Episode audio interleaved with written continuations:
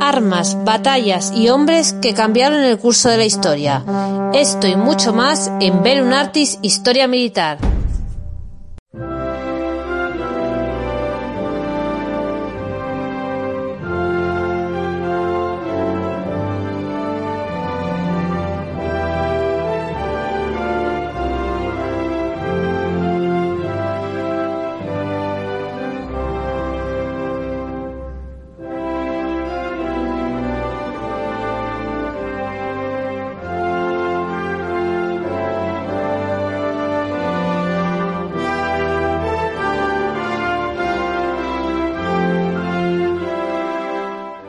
Antes de llegar a desplegar en la zona de operaciones, aprendimos rápidamente que la misión de paz iba a ser, cuanto menos, peculiar.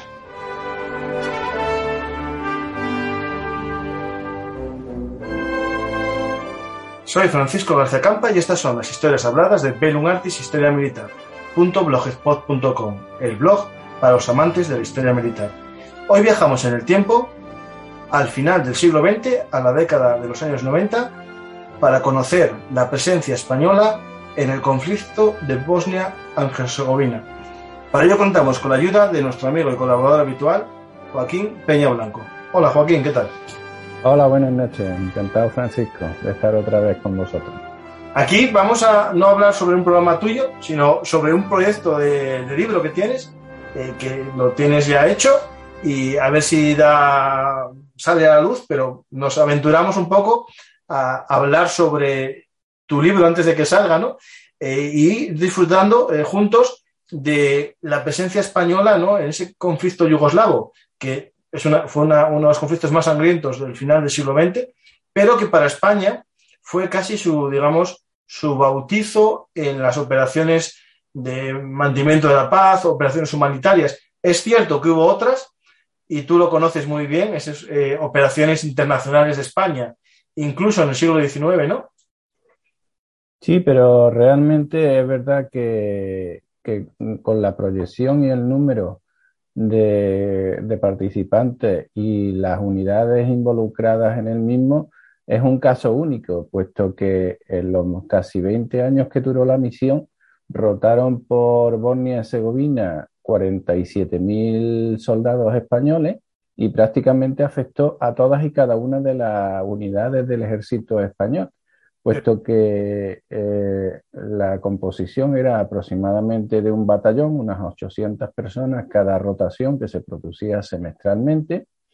Y si bien empezó con las unidades de la Legión, posteriormente participaron la Brigada Paracaidista, la Infantería de Marina y regimientos de artillería, de infantería, de y además de toda la zona, vamos, de todo el territorio nacional, eh, llegando a desplegarse unidades de Baleares, de Canarias, o bueno, de Galicia y cualquier otra región de España. Lo que sería la actualidad, bueno, que tiene su parte el Regimiento Príncipe en Asturias, eh, el Regimiento Príncipe que está en Asturias también fue, y me acuerdo que un amigo mío que estaba haciendo el servicio militar, en unas maniobras les llevaron al aeropuerto y pensaban que iban para Bosnia, del susto.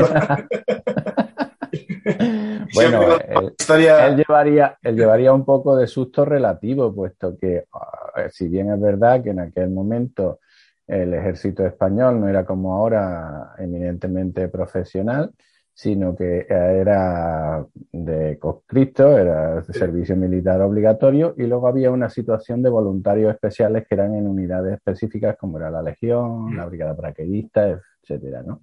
Pero de todas maneras, dentro de cada unidad, cuando le llegaba, digamos, el turno de hacer la rotación, se solicitaban voluntarios. Nadie iba sin saber a lo que iba. No, no, el, amigo mío era porque les metieron a todos en los camiones y para el aeropuerto y montaron en los aviones. y él siempre bromeaba, si me escucha, voy a decir que lo escucha, porque él siempre decía que el, sargento, el teniente, dijo, ¿cómo voy a la guerra con vosotros, hombre? Ni loco. no, no, aparte, eh, eh, una de las cosas que se hicieron bien fue que como desde un primer momento se planteó la rotación cada seis meses se establecían unos turnos y había aproximadamente unos dos meses antes de incorporarse a la misión de un adiestramiento específico, no solo sobre los materiales, sino sobre también la realidad que se iban a encontrar sobre el terreno y, digamos, las condicionantes que tenía el ir como misión de paz, que no era una acción de guerra, y entonces tú ibas con una prestación humanitaria, lo que pasa es que estabas dentro de un conflicto armado, tenías que tener y adoptar unas medidas de autoprotección muy fuertes, porque bueno, no hay que olvidar que en ese conflicto y durante los 20 años que duró, pues, eh, bueno, la participación española, pues sufrimos allí cuantiosas bajas, sobre todo al inicio de nuestra participación, que fueron los momentos más complicados del conflicto de Bosnia-Herzegovina. Pues nosotros vamos justo a este programa a, esos primeros momentos de la participación, a lo que fue la operación Alfa Bravo, ¿no? Y hablar un poco también de, del contingente Málaga, ¿no? Que sería este, ese momento el que vamos a tratar y en otros programas vamos a ir profundizando sobre otros aspectos ¿no? de la presencia española en el conflicto de Yugoslavia, ¿no? de la ex Yugoslavia, y viendo distintos elementos. Nuestra idea de hoy es conocer un poco esa llegada, ¿no? Ese llamamiento de la ONU para eh, proteger los convoys, asegurar un poco la paz eh, y cómo España crea estos contingentes a, nivel de, batallón, formado por distintas unidades. Creo que, si no recuerdo mal, el primer contingente en Málaga estaba formado por soldados de 52 unidades distintas. Sí, tenía como base, ya digo, la Legión, fundamentalmente el tercio Alejandro Farnesio, el cuarto de la Legión, que estaba aposentado en, bueno, entre Viator y, Fuerteventura, pero participaron de los otros tercios, de los otros tres tercios, luego de la Brigada Paracaidista, eh, eh, unidades de transmisiones y sobre todo el componente de caballería que tenía su base sobre el vehículo sobre ruedas, el BEC, ¿no? que era un derivado del BMR con una torreta de con un cañón de 25 milímetros. Pero lo curioso, además, lo que lo hace singular la intervención española eh, en Bosnia y Herzegovina es el momento también en el cual se produce y que muchas veces, bueno, hay gente que es que por el transcurso del tiempo no lo conoce, no hay que olvidar que estamos hablando de hace treinta y tantos años para atrás y que bueno, pues no son tantos los que estaban pendientes de la actualidad en aquel momento por su edad y por su formación, pero hay que recordar que estábamos en el, en el gobierno de Felipe González, que en cuanto al ejército estaba sometido a, una, a un proceso de modernización muy incipiente, eh, incluso para algunas unidades, como era precisamente la Legión, había un clima muy desfavorable dentro de la, unión, de la opinión pública y sobre todo de las formaciones de izquierda, dentro de las cuales estaba el PSOE, y no eran escasos los llamamientos a la disolución de un cuerpo que se pensaba que estaba desfasado, que bueno, tuvo su origen en las guerras coloniales que afrontamos en el norte de, de África pero que pensaban que ya había perdido su razón de ser. Aparte, con la descolonización del Sáhara, la verdad que la unidad sufrió, digamos, una desorientación, incluso muchos de sus miembros dieron muchos problemas de delincuencia común, se dio el caso incluso de secuestro por parte de algunos legionarios, de, creo que fue un avión de Canarias, y bueno, pues había un mal ambiente. Y este conflicto pues supuso la verdad el relanzamiento de la Legión, una, una puesta en valor frente a la sociedad y la, la, función y la misión que ejercía. Y la verdad pues que ha, ha llegado hasta el día de hoy.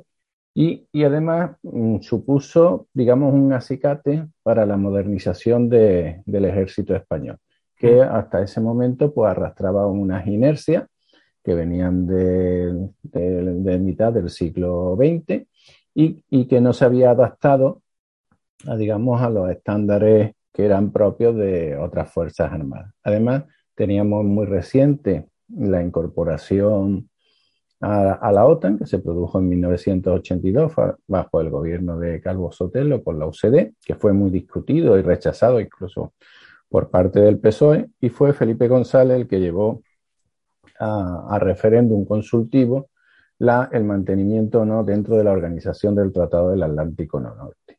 para los más jóvenes es aquello famoso OTAN sí, bases fuera, ¿no? Era que era, efectivamente. había, manifestaciones frente a Torrejón, frente a Zaragoza, frente a Rota, había un movimiento de contestación muy fuerte, se unían cuestiones políticas con cuestiones ecologistas, porque bueno, decían que en Torrejón también recalaban aviones de guerra eh, estadounidenses cargados con bombas atómicas, que eran los que hacían en la zona de patrullaje en torno a la frontera rusa. Todo ese clima se vivió en, en aquella época. Y entonces, pues realmente había, era un tema candente que estaba en la opinión pública. Fue muy curioso, además, porque, ya digo, la memoria es flaca y estas cosas, estos programas sirven para refrescarla, pero debemos, no debemos olvidar que hasta hace muy poco, con el conflicto de Donbass en Ucrania, la guerra de Bosnia-Herzegovina fue la última guerra que se vivió en suelo europeo desde la Segunda Guerra Mundial. Kosovo después, la de Kosovo. Bueno, bueno, Kosovo es que era una región bueno, sí, que sigue siendo todo el mismo, el mismo conflicto de Yugoslavia, sí. Sí, sí. Y, y, además fue un, un, enfrentamiento muy cruel, porque lo fue entre etnias que habían constituido hasta hacía muy poco una nación y que era, no era la antigua Yugoslavia y que, bueno, pues en ese proceso que se inició tras la muerte de, de Tito, eh, comenzaron a surgir movimientos secesionistas dentro de las seis federaciones que componían Yugoslavia y eh, se derivó fundamentalmente y sangrientamente en este conflicto que fue el de Bosnia-Herzegovina y luego el de Kosovo, que también fue sangriento, pero en mucha menor medida. Para la gente que no, no, lo conozca, Yugoslavia no es una, una nación histórica dentro de lo que se entiende Europa, con todos los matices, porque Europa, para que tenga unos mínimos conocimientos de, geografía, sabrá que sobre todo en su parte central y oriental ha sufrido una, una mutación constante de frontera.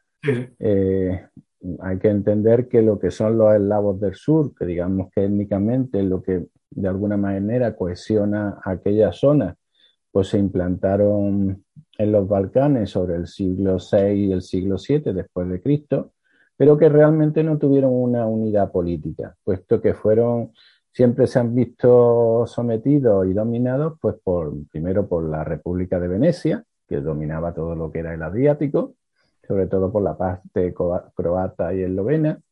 Luego estaban los otomanos, que dominaron, pues, bueno, hay que recordar, que Grecia hasta, hasta relativamente fecha reciente, pues fue también una zona dominada por el imperio turco, por los otomanos, y igual estaba la zona de, de Bosnia, eh, Serbia, Montenegro, Albania y demás. Y que a de unas guerras que se producen en torno a 1912-1913, en las cuales surge, entre otros, el reino de Serbia, Serbia-Montenegro. Una de esas guerras, me acuerdo, si no recuerdo mal, se llamaba la guerra de los cerdos, algo así. Sí, sí, un, un, tema. Y, y sin embargo, eh, Croacia y Eslovenia se mantuvieron dentro del imperio austrohúngaro mm. hasta finalizada la, la, Primera Guerra Mundial en 1918, en que sí formalmente se constituye el reino de Serbia, Montenegro, Croacia y Eslovenia y entonces, al poco, pues ya se le da el nombre de Yugoslavia, que era una monarquía bajo Alejandro I, y que el nombre lo que viene a, a significar es el territorio de los eslavos del sur, ¿no? Esto pues, se mantuvo como forma monárquica, digamos, hasta 1941, en el cual con la invasión de, de las potencias del eje, con Italia, Hungría, Bulgaria y Rumanía, pues el rey sale pitando, rey Pedro, Pedro I, y se refugia en Londres. Y al término de la Primera Guerra Mundial, de, perdón, de la Segunda Guerra Mundial, pues es Josip Broz Tito el que, digamos, se articula como líder de la nueva Yugoslavia. Y además, bueno, para que tenga curiosidad, eh, mm, tuvo un papel muy significado dentro del movimiento de países no alineados, por cuanto, aun cuando era de ideología comunista, sin embargo, mantenía una independencia mm, de las directrices que emanaban de Moscú. Y entonces, bueno, pues con países como eran, como eran India, Argelia y demás, pues la verdad tuvo una significación histórica bastante importante. A la muerte de este líder en 1980 es cuando realmente empieza el desmembramiento de la República, que se hace ya palpable y evidente pues en torno a 1991. Y si no recuerdo mal, la primera que se, se, separó usando no, no, la violencia en sí, ni unos ni otros, fue Eslovenia y fue la más tranquila de todas. Hubo unos combates eh, a nivel casi policial. la, vendemos, lamentablemente, muchas veces se vende se vende una imagen idílica de aquella, de aquella secesión. No, no, combate, no, que, yo lo combate hubo, y hubo muertos, hubo enfrentamientos y no, y no siempre implicaron a las partes serbias o eslovenias, sino que, bueno, había gente por allí en medio, camioneros húngaros y demás que cayeron bajo los ataques de los helicópteros serbios que intentaban desbloquear las carreteras. Pero es que es muy singular el caso de, Eslovenia porque eh, digamos que era una, región federada de Yugoslavia que era muy homogénea, tanto en su composición de la población, que no mantenía vínculos apenas con los serbios, la, presencia de serbios en su población era ínfima, además era mayoritariamente católica, tenía un, una arraigambre y unas conexiones muy directas tanto con Italia como con Austria fundamentalmente, el idioma. No, no hay que olvidar que quien favoreció, digamos, el reconocimiento por parte de la, de la Unión Europea fue Alemania, que tenía un, interés directo en, aquella región.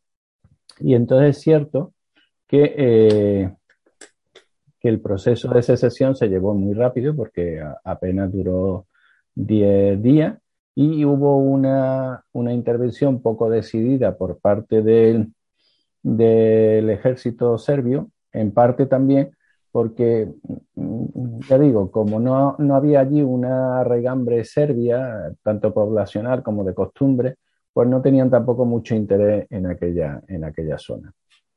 Pero bueno, eso fue, digamos, un caso aislado que luego derivó en otro que le siguió, que, fue el, caso croata. Allí la cosa estaba un poquito menos clara, porque si bien es verdad que había una mayoría de población croata, también de religión católica, sin embargo ya la mezcolanza había ya un 12% de población serbia, que para el que no lo sepa, pues es de religión ortodoxa, y ya cuando era el mare magnum completo era en Bosnia. Bosnia-Herzegovina es una zona que está en la cual no hay una mayoría clara, hay una mayoría relativa de población musulmana y luego hay una minoría muy fuerte Bosnia e incluso una presencia de población croata, lo cual llevó a un conflicto en el cual en principio enfrentó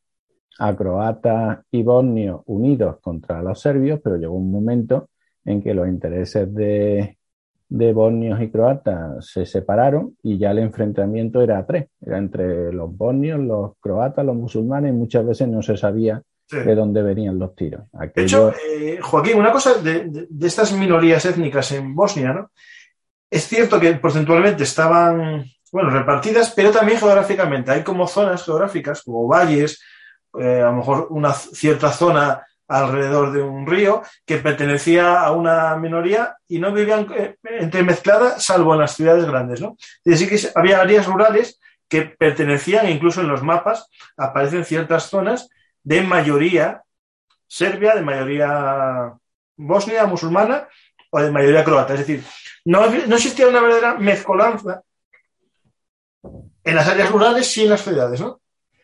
Bueno, pero no es que sea esto un proceso de hoy en día. Es que ya una vez que se dividió, vamos, que se dividió Yugoslavia y se reconoció internacionalmente Bosnia y Herzegovina, llega el, el momento en el cual las instituciones que allí se forman se forman de manera tripartita. Digamos que el ejército tiene un tercio de serbios, un tercio de croatas y un tercio de bosnios. Y la mayoría de las instituciones repiten o replican ese reparto. Pero no sé si has, leído últimamente la prensa internacional, pero el, proceso de Bosnia deja de estar siendo pacífico porque con todo el conflicto este que ha surgido en torno a Ucrania, las, las tensiones que se han derivado de, de Bielorrusia, Rusia está eh, fomentando y favoreciendo el desgajamiento de Bosnia, de nuevo en tres partes, y bueno, territorialmente la verdad que la implantación de la minoría serbia es muy fuerte. Y además hace un arco que va desde la frontera croata, uniéndose luego a, la frontera con Rumanía y luego llega a la frontera serbia. De manera que quedaría la, digamos, la zona propiamente de los musulmanes la más pegada al mar y la que está en torno a, a la capital, que es Sarajevo, ¿no? Entonces, que deja vista de estar aquello pacífico, ¿eh? y, cualquier día el abejorro pues vuelve a picar y, veremos con lo que nos encontramos. Porque ya te digo que el ejército es una composición étnica. Esa cosa. Esos planteamientos al final, cuando no hay una, una sensación de unidad, mm, nunca están bien resueltos. Es que por ahí va un poco el problema, ¿no? Sí, sí, sí. De ahí siempre la mayoría impondrá a la minoría, es algo que la minoría tuviese un apoyo de otra mayoría, ¿no? Como fue a lo mejor en la causa del conflicto. Es decir, si hubiese sido, seamos sinceros, si este conflicto que vamos a ver, la minoría serbia no tuviese a Serbia justo al lado, seguro que el conflicto hubiese sido muy distinto y, los, eh, y la minoría serbia se hubiese tenido que marchar completamente. Sí, sí, no, aparte, vamos, en, lo que es incluso propiamente Bosnia, hay poblaciones, minorías, húngara, rumana, y no tienen, cuando mantienen latentes sus reivindicaciones y apoyados, pero muy, muy suavemente por los por eso, por los gobiernos de Hungría y Rumanía, pero digamos un poco por mantener el pabellón. Pero no es una cuestión latente ni es una cosa, una cuestión beligerante. Sin embargo, efectivamente, eh, Serbia, que desde que su constitución Mm, en mil, vamos, a principios del siglo XX, tuvo un carácter expansivo. Es curioso que, estos, mm, movimientos nacionalistas siempre tratan de ocupar el territorio que es mm, mayor del que, digamos, estrictamente les corresponde. Y, bueno, no hay más que ver eh, si se va cualquier curioso al, mapa del Gran Marruecos, tal como ellos lo plantean y en base a unas reivindicaciones históricas que no sé hasta dónde las retrotraen, pues incluye prácticamente buena parte de Argelia, Mauritania, bueno, naturalmente el Sáhara. Es decir, que digamos en los planteamientos maximalistas de cualquier grupo nacionalista, pues está la expansión territorial. Y digamos que Serbia pues mantiene ese, ese pulso ¿no? con sus vecinos sin entrar en, profundidad ¿no? En, explicar el conflicto yugoslavo, eh, que sería digno de un programa en solitario hablar de todo el conflicto yugoslavo, las causas, la, política, ¿no? la participación a lo mejor de las grandes potencias apoyando a unos y a otros. Eh, podemos ir viendo un poco el conflicto bosnio, eh, o sea, Bosnia-Herzegovina, ese conflicto y cómo o por qué aparece la intervención de España. Es decir, aquí, sin entrar un poco en profundidad, la población, los más jóvenes eh, ya saben que Bosnia y Herzegovina era un, una federación, ¿no? De la, un, estado federal de la parte de, Yugoslavia, ¿no? Pero que tenía una complicación étnico-religiosa más, más compleja que el resto. Eso llevó a que la guerra se llevase incluso a tres bandas, porque hubo un momento que luchó también Croacia, los croatas ahí, lucharon los serbios, lucharon los bosnios. Después los croatas se, salieron del conflicto, si no recuerdo mal, y es cuando empieza a entrar ya eh, España, porque si no recuerdo mal, eh, eh, los nombres me fallan, ¿no? Pero los serbios tenían un ejército serbio-bosnio, que era el de Ramón Karachi, ¿no? Si no recuerdo mal. Sí. Y no me acuerdo el nombre del de, de, Y era, eh, estaba patrocinado y amparado por Milosevic, que era el presidente de la República Serbia. Sí. El- realmente eh, el conflicto se genera porque una vez que se separa Eslovenia, digamos que fue pseudo pacífico, la separación de Croacia fue más virulenta, si hubo conflicto, hubo muertes, hubo enfrentamientos armados, porque además ya pilló a la parte regular del ejército yugoslavo, que ya en aquel momento era pan-serbio, era prácticamente monolítico y servía a las directrices que le mandaban desde Belgrado, y no la, no la presidencia federativa, sino prácticamente el, el ejército se constituyó en un poder autónomo que no seguía las pautas que le daba la dirección política. Pues eh, en el momento en que hubo el enfrentamiento con Eslovenia, nat- naturalmente el asentamiento principal de la fuerza serbia estaba en Croacia, porque era la, la república que lindaba en el sur con Eslovenia. Entonces, claro, ya encontró a mayor número de tropas serbias asentadas en un territorio que se le declaró rebelde y el conflicto venía porque eh, eh, Yugoslavia militarmente estaba articulada de una manera un, un tanto peculiar, que se reproduce un poco en el planteamiento del ejército vietnamita, que no fue más que una copia de- del ejército yugoslavo. Y es que el ejército yugoslavo estaba el ejército regular por un lado y las, y las milicias ciudadanas por otro. Y las milicias ciudadanas era un, un ejército, hacían sus prácticas, tenían su armamento, lo tenían en casa, era un poco como el ejército suizo. Es, El eh, ejército suizo es el de un ciudadano en armas. Pero me imagino que esas milicias pertenecían al Estado federado. Es decir, no, no al Estado federal, sino al Estado federado. Es decir, a Bosnia, a Croacia. Y eso, claro, eh, está bien, pero al final, en este caso, eran Fue un unas fuerzas parapoliciales con un entrenamiento militar. Y además estaban dotadas de un armamento ligero.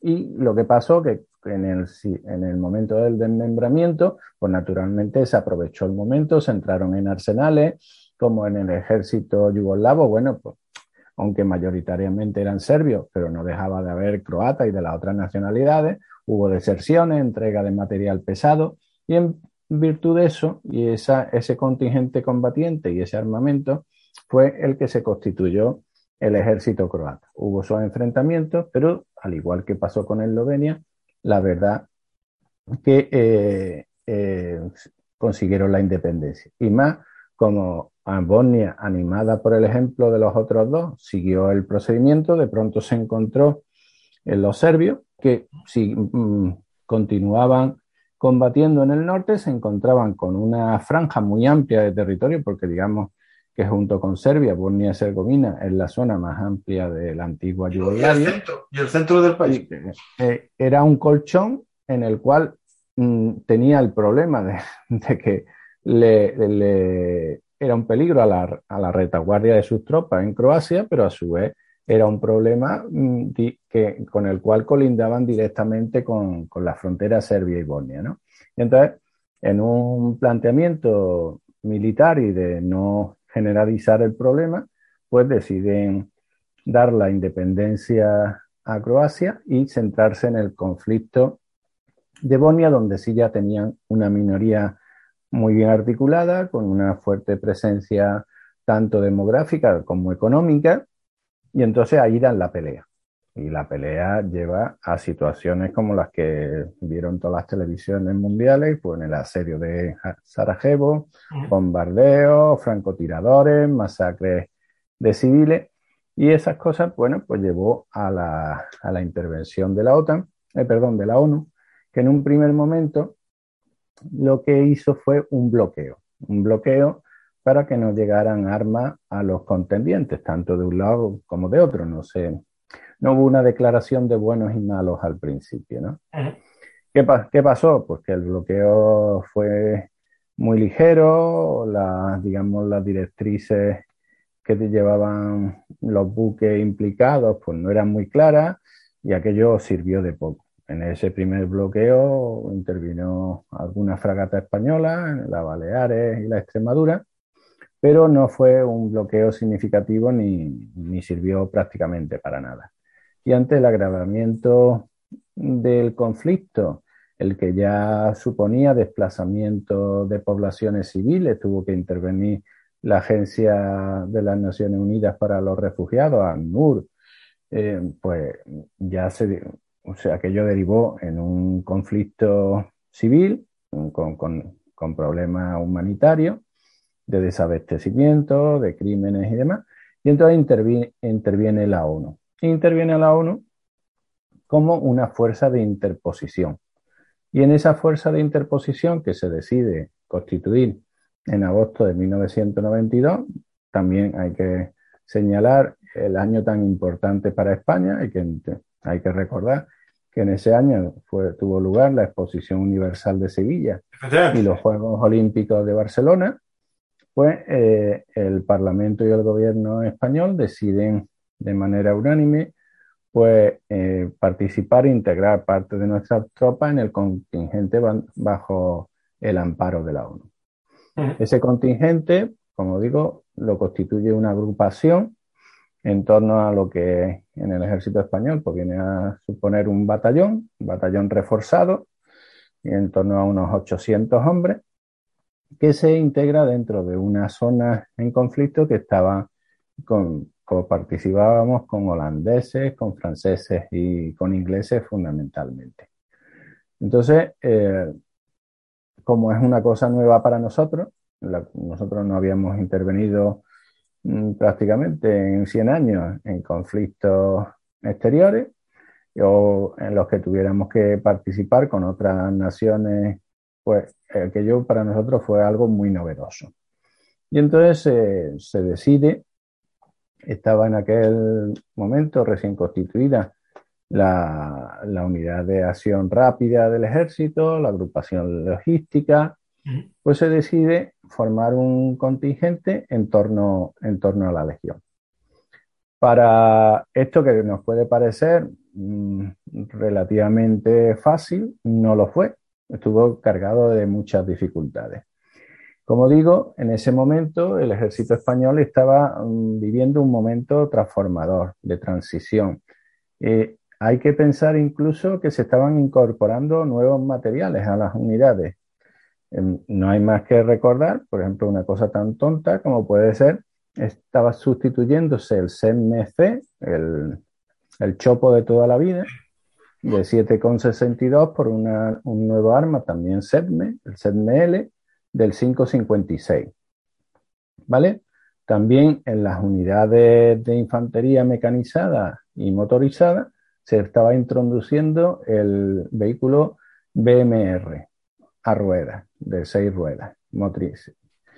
Y esto es y en las unidades de caballería se estaba introduciendo el BEC, que no era más que una modificación del BMR de infantería, en el cual se le con un casco un poco distinto y ajustado a la misión y eh, con una torreta con un cañón de 25 milímetros. Y eh, es importante una cosa, un dato que, que, a lo mejor no sé si tuvo que ver con la creación de este BEC o fue pura coincidencia, es que eh, en tu, bueno, en el texto que tienes de tu libro hablas de que la ONU establecía un, calibre máximo para este tipo de misión en 33 milímetros, ¿no? Es decir, al final este tipo de arma parecía hecho ya a propósito para esta misión, ¿no?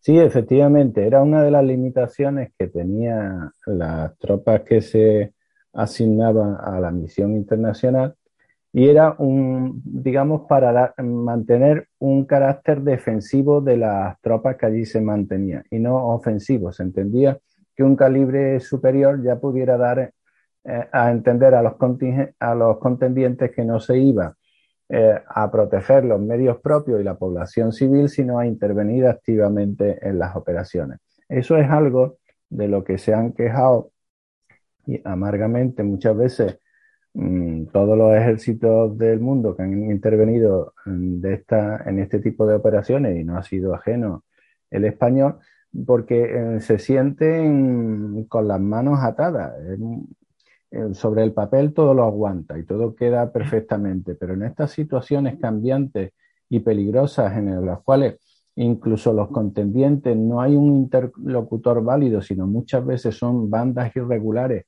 en los cuales el mando es muy difuso y no hay una jerarquía establecida, eh, realmente el, mando que está sobre el terreno y ve a sus tropas peligrar eh, su integridad física, echa muchas veces de menos el recurso a un arma contundente que, logre imponer, digamos, el mandato y la propia seguridad de las tropas, ¿no? Entonces, efectivamente, bueno, no podemos decir que fuera un recurso hecho es profeso, pero sí es verdad que coincidió en el tiempo que los vehículos de exploración de caballería, que es eh, como se denomina el vehículo y la contracción es Beck, la verdad que vinieron muy bien para dotar de, de movilidad y protección tanto a las tropas como a los convoyes a los que iban fundamentalmente la misión de escoltar para abastecer fundamentalmente la región de, Sarajevo que estaba siendo sometida a un bloqueo por parte de, las tropas serbias, ¿no? Pues tenemos ya esta creación ¿no? de este contingente que se va agrupando, ¿no? Es el, contingente de agrupación Málaga, ¿no? Que sí se fue uniendo en Almería, ¿no? Y no, 52 como dijimos antes, sino 61 unidades distintas, según lo que saqué de una revista del Ministerio de Defensa, 61 unidades. Entendemos que aquí va desde el médico, el de transmisiones, el de logística. Eh, y, digo que no fue un proceso fácil porque, eh, aun cuando actualmente sí está constituida la brigada legionaria, y que tiene su sede, vamos, que es la Brigada Legionaria Alfonso XIII, eh, y tiene su sede en Almería, en aquel momento no, estaba constituida como tal. Y esto que parece un, un problema puramente terminológico, no lo es. En aquel momento la Legión estaba dividida en los cuatro, en los cuatro tercios. Y cada tercio viene a, a ser como un regimiento. Y en la organización del ejército no solo es importante el número de los contingentes, no es una compañía, un pelotón, un, batallón, un regimiento, sino que eso tiene, tiene aparejado de que se le dota de distintos medios porque cada unidad tiene un fin y unos objetivos y en función de esos objetivos tiene, se le dota de unos medios. Y por ejemplo, hubo de dotársele del apoyo de la brigada paracaidista, porque la brigada, brigada paracaidista sí tenía los medios fundamentalmente logísticos ya establecidos, de los cuales carecía la Legión.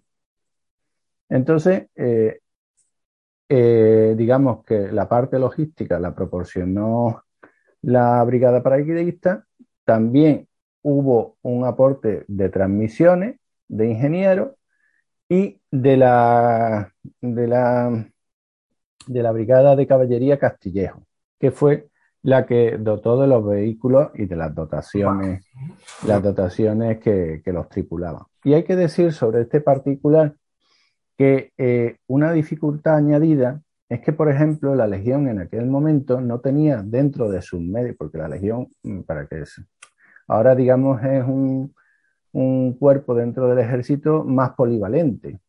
Tiene incluso operaciones especiales, tiene caballería propia, tiene artillería legionaria, pero en aquel momento era un cuerpo eminentemente de infantería. Y entonces dentro de su dotación no tenía los BMR. Y esto que parece una tontería no lo es, porque eh, como todo medio especializado, una de las cuestiones más, más delicadas es el tema de la conducción, del, conductor de un tipo de estos vehículos. A ti y a mí nos ponen a conducir un BMR o un Leopard y lo más normal del mundo es que nos demos un o, que volquemos el vehículo a, la primera de cambio. ¿Por qué? Porque no es mm, fundamentalmente, digamos, lo más parecido a un vehículo, en este caso de cadena, pero que se asemeja mucho a un vehículo de ruedas con seis ruedas motrices y direccionales, es conducir un tractor. Y bueno, ahora eh, nos parece muy fácil porque los tractores suelen tener los volantes y demás, pero anteriormente, para el que haya visto un tractor en el campo, sobre todo los cadenas, se manejaban con palancas, ¿vale? Porque tú dabas tracción y velocidad a una u otra cadena en función de las circunstancias. Bueno, pues eso imaginémoslo en un vehículo que está cerrado y que además, bueno, pues transita a unas velocidades por un, no por unos caminos, sino campo a través. Es, es una tarea muy delicada y complicada. Y entonces hubo que dar formación acelerada a, a los miembros de estas unidades sobre conducción de estos, de estos vehículos y en parte la, la poca práctica que pudieron adquirir en ese tiempo previo, pues explica que buena parte de, de las bajas, no, no tanto mortales, que también las hubo, pero sí bastante número de heridos, se produjeron en, en el curso de la intervención en Bosnia por accidentes de circulación, carretera y demás, con este tipo de vehículos. Aparte que es que mmm, las carreteras allí eran infernales, estaban no ayudaban mucho. a fuego de artillería, de morteros, estaban minadas y bueno, aparte los, los inviernos allí eran muy crudos, la, había altitudes, que quiere decir que, que, no eran unas carreteras como las que encontramos en España. Hoy si, hoy, si queremos remontarnos algo, a lo mejor eran las carreteras que en España estaban en, lo, en los años 50 bueno, del siglo pasado, ¿no? Alguna, alguna de ellas sigue por Asturias, seguro, muy parecida. Viendo, viendo las imágenes que estoy viendo, pues seguro que sí. Las secundarias asturianas son parecidas, ¿eh? No. no. eh, es decir, que, que este, la unidad de caballería daba solo, digamos, apoyo a los BAC, pero los BMR los conducían eh, miembros de la Legión, ¿no? O de la unidad. Los BMR fundamentalmente los conducían miembros de la Legión. Y los, los BEC, BEC. Que eran, sí, eran, sí eran dotación y tripulaciones de, de las unidades de caballería. Uh -huh. Va. En parte hay que también, tiene su explicación, puesto que, digamos, el manejo y la doctrina de utilización de un vehículo de caballería es más difícil de enseñar en un corto plazo a una tropa de infantería, ¿no? Entonces, estas cosas es que para el profano pueden parecer ridículas, pero no lo es tanto. Digamos, eh, una unidad de infantería está más bien para el enfrentamiento directo y la ocupación del terreno, y la unidad de caballería está para la exploración, para el desarticulamiento de unidades eh, enemigas que encontremos en la avanzadilla, de enfijación del enemigo en el terreno mientras llega la infantería y son, mmm, son es como si es como las especialidades médicas, todos son médicos, pero para eso estudia uno para anestesista, otro para pediatra y otro para cirujano, ¿no? Sí. Pues eh, aquí se van desarrollando y, usando muchas de las armas que España empezaba a tener, por ejemplo, también el, el BMR zapadores, ¿no? Que también se fue usando. Sí, en este sí, es que, bueno, y además fue un recurso muy ampliamente utilizado y además muy útil, puesto que normalmente se ponía en la cabecera de los convoyes, precisamente porque en las carreteras había multitud de obstáculos, no solo naturales, sino pro provocados por los, por los contendientes, pues desde troncos cruzados, eh, bloques de cemento, para ralentizar o impedir el, el, la labor de los, de los convoyes humanitarios de asistencia, porque bueno, en, en definitiva tenemos también que entender que el, el que no era perceptor de esa ayuda humanitaria lo veía como un refuerzo a las posiciones del enemigo. No te lo iba a poner fácil, ¿eh? Pues vamos viendo, ¿no? Y se desarrollan incluso eh, temas que ahora nos parecen fácil, como las comunicaciones, ¿no? Es decir, un problema que, que, España no había tenido era comunicarse en tiempo real, ¿no? Con unidades que están en combate tan lejos de España, ¿no? Y ahí entra en juego el famoso ISPASAT, ¿no? Sí, bueno, el ISPASAT fue un, un avance en ese, en ese tema, pero tenemos que, que, como todo, hay que dimensionarlo. En aquel tiempo, el, digamos, la base de comunicación de las unidades en española estaba basada en un, una radio, era un radioteléfono de, de origen americano que se, era de la serie ANPRC, ¿no? Uh -huh.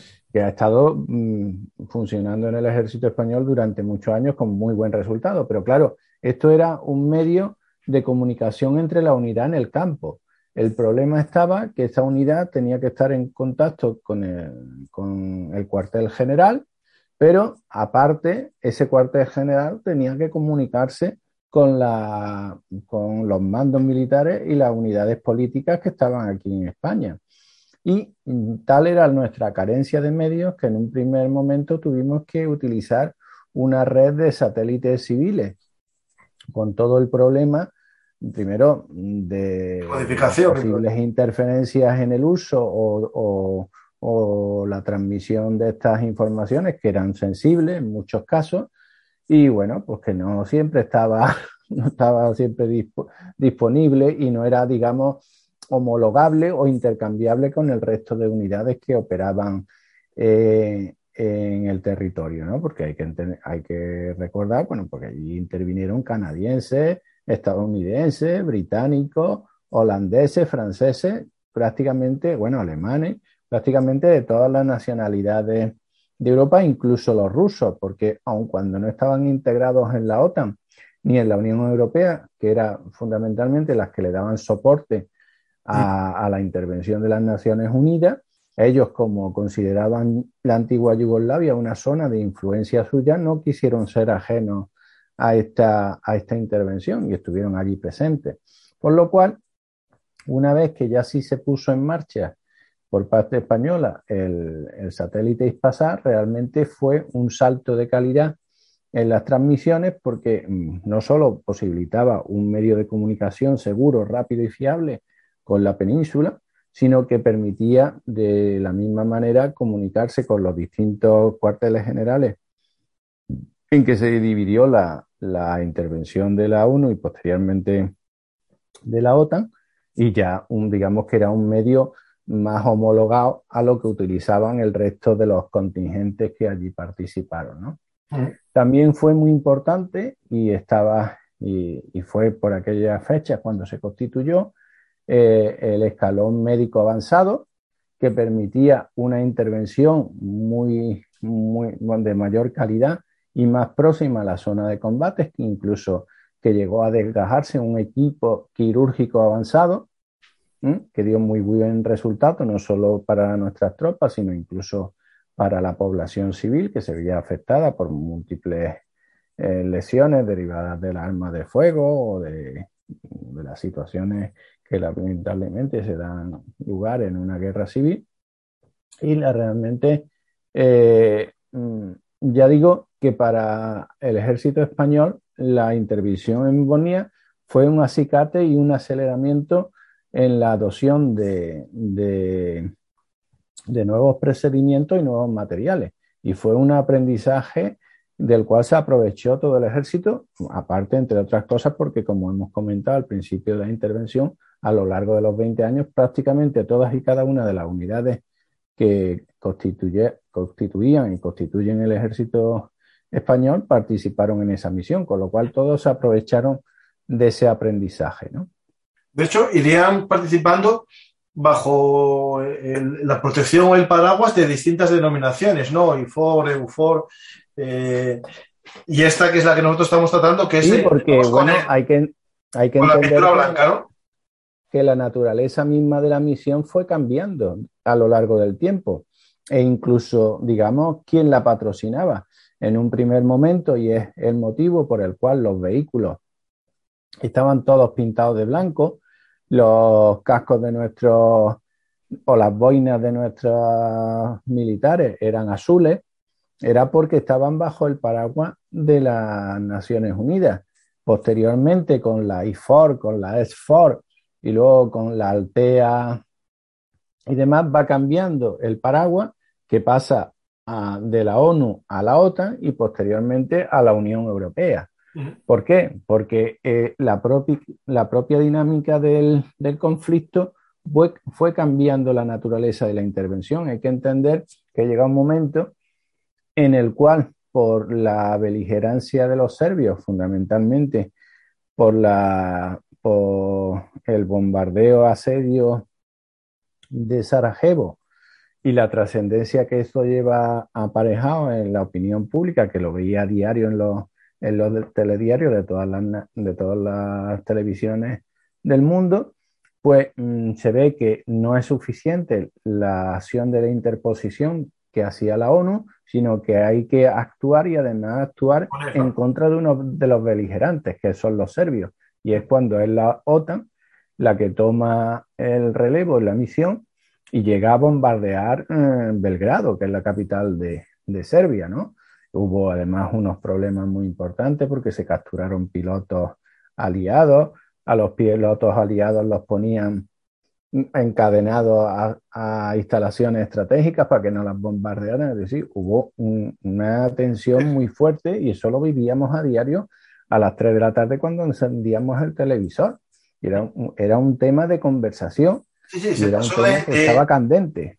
De, intentar eh, proteger a imponer la paz, ¿no? Es decir, el proceso... Sí, sí, sí. Bueno, hay, a mí eso, mm, yo es que en eso siempre tengo un pellizquito, porque a mí es que me hace muchísima gracia eh, los pacifistas.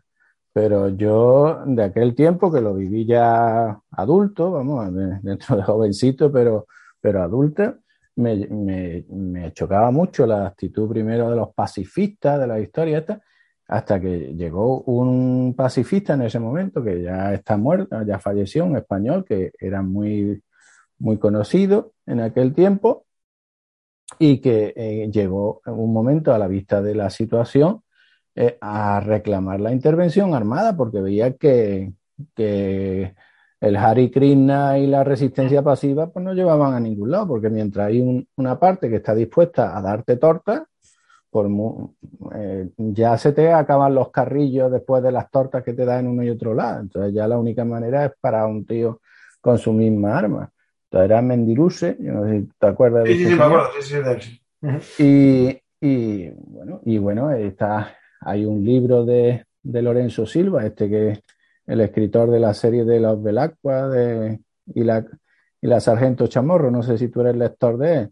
No, no, no, Lorenzo Silva me suena, pero no leí, creo que no leí. Lorenzo Silva es un escritor que, y tiene una serie de novela negra que es una pareja de guardias civiles, Brigada Belacqua y la Sargento Chamorro y tiene un libro sobre el conflicto de Bonia que se llama Y al final las armas y te relata ese tránsito, ¿no? Es decir, de cómo la opinión pública mundial ya es que reclamaba em, la intervención y ante la y fue el motivo por el cual los Estados Unidos con Clinton como presidente tomaron una acción activa en el conflicto y tuvieron de nuevo que venía a salvarnos las castañas del fuego a la europea.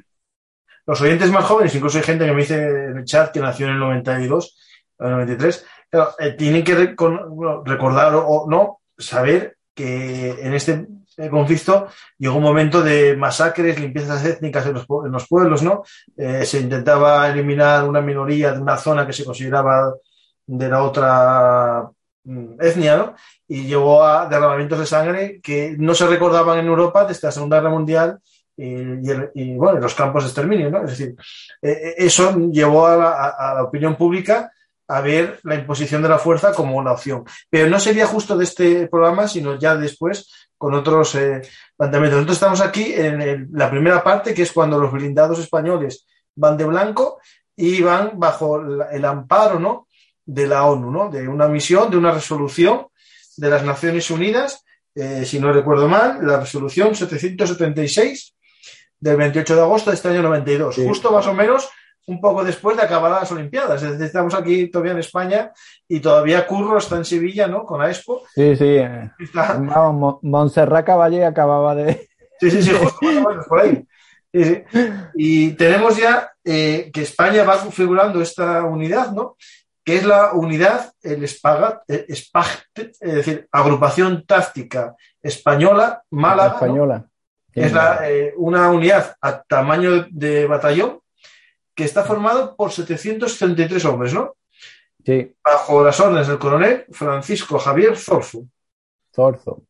Y aquí. otro señor que se hizo muy famoso en aquel tiempo en los telediarios, porque además unió el primero lo que es un mando de una unidad militar y, pero el tío tenía facilidad de palabra, por lo cual, pues la verdad, lo reclamaban todas las televisiones para declaraciones y se hizo muy popular en aquella época.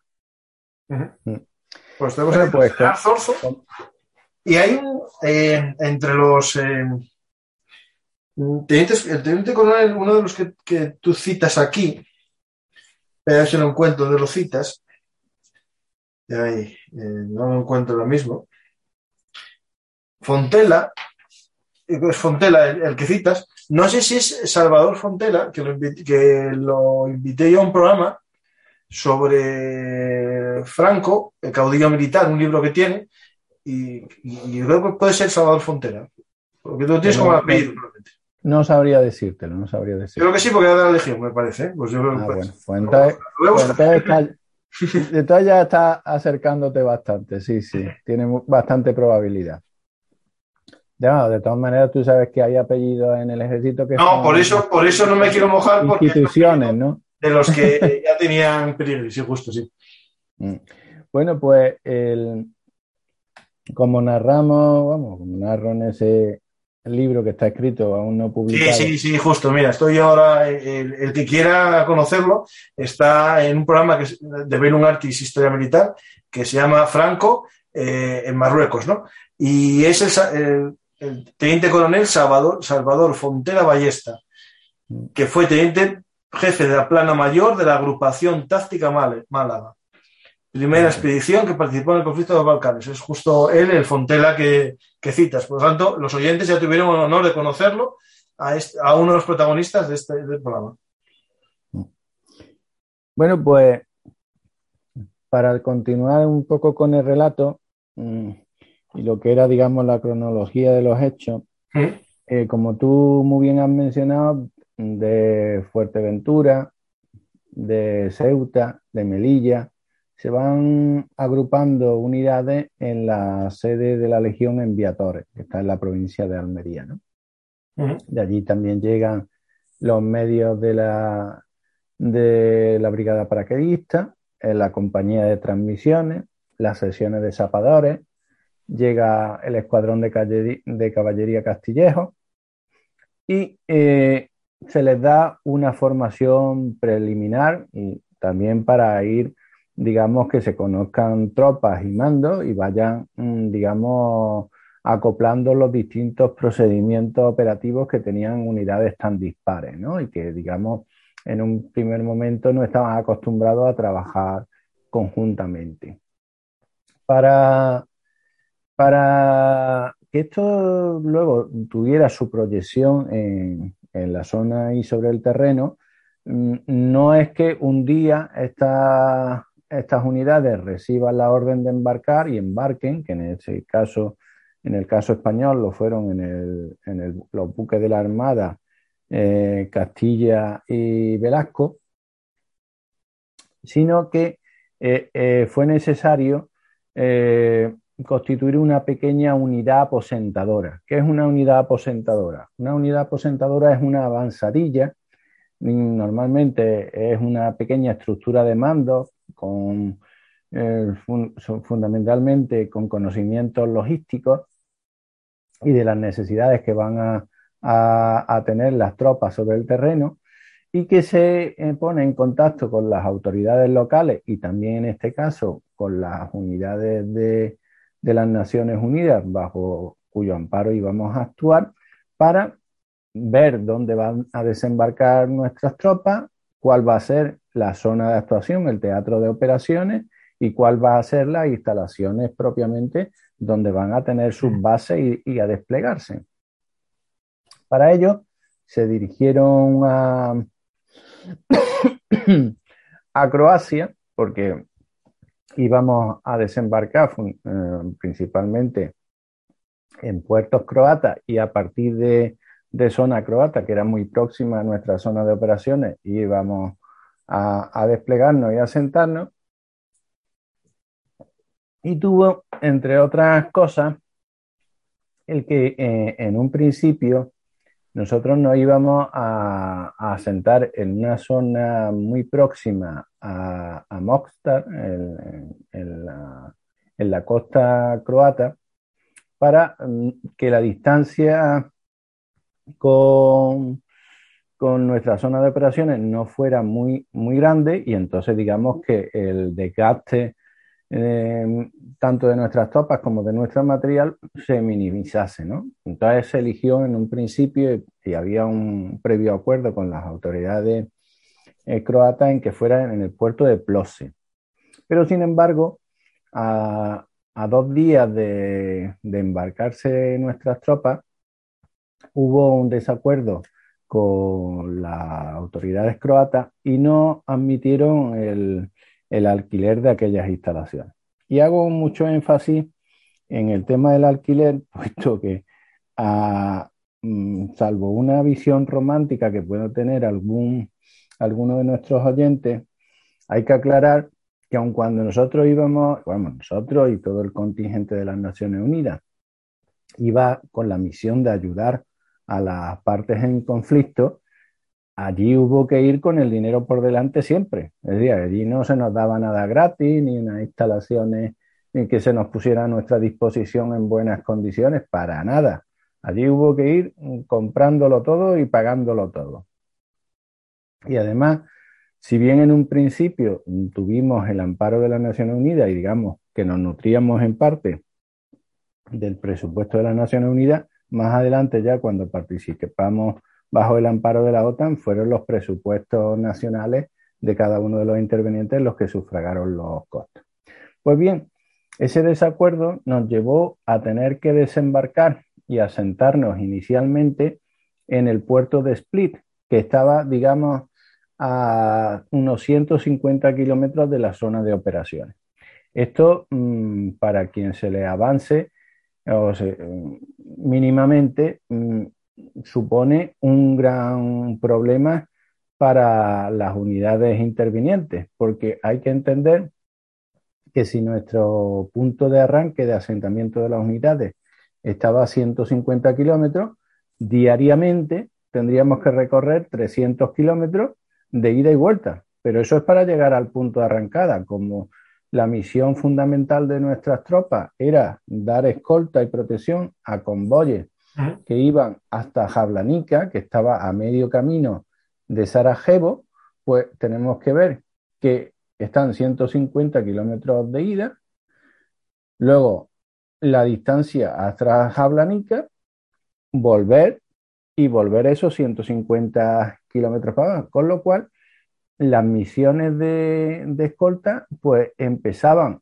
entre la una y las dos de la, de la madrugada y bueno, no era hasta medio tarde que retornaban nuestras, nuestras tropas, lo cual mm, puede dar mm, una idea muy clara del cansancio que arrastraban esas criaturas a lo largo de, de la semana y la fatiga que eso suponía para el material, porque bueno, el, material, como hemos hecho eh, mención, ni se trasladaba por autovía y además mm, quien haya participado en algún convoy militar sabe que la velocidad del trayecto no es la propia de un vehículo civil, sino que es bastante más lenta, es mucho más incómoda. El que haya ido no hace falta más que ir en un camión militar, no hay que meterse en un BMR ni en un BEC sabe que las, las comodidades del habitáculo pues brillan por su ausencia y a todo ello añadémosle eh, pues la tensión de verse sometidos periódicamente a tiroteos, explosiones de morteros cercanas, controles y negociaciones con los distintos puntos de control de las facciones en conflicto,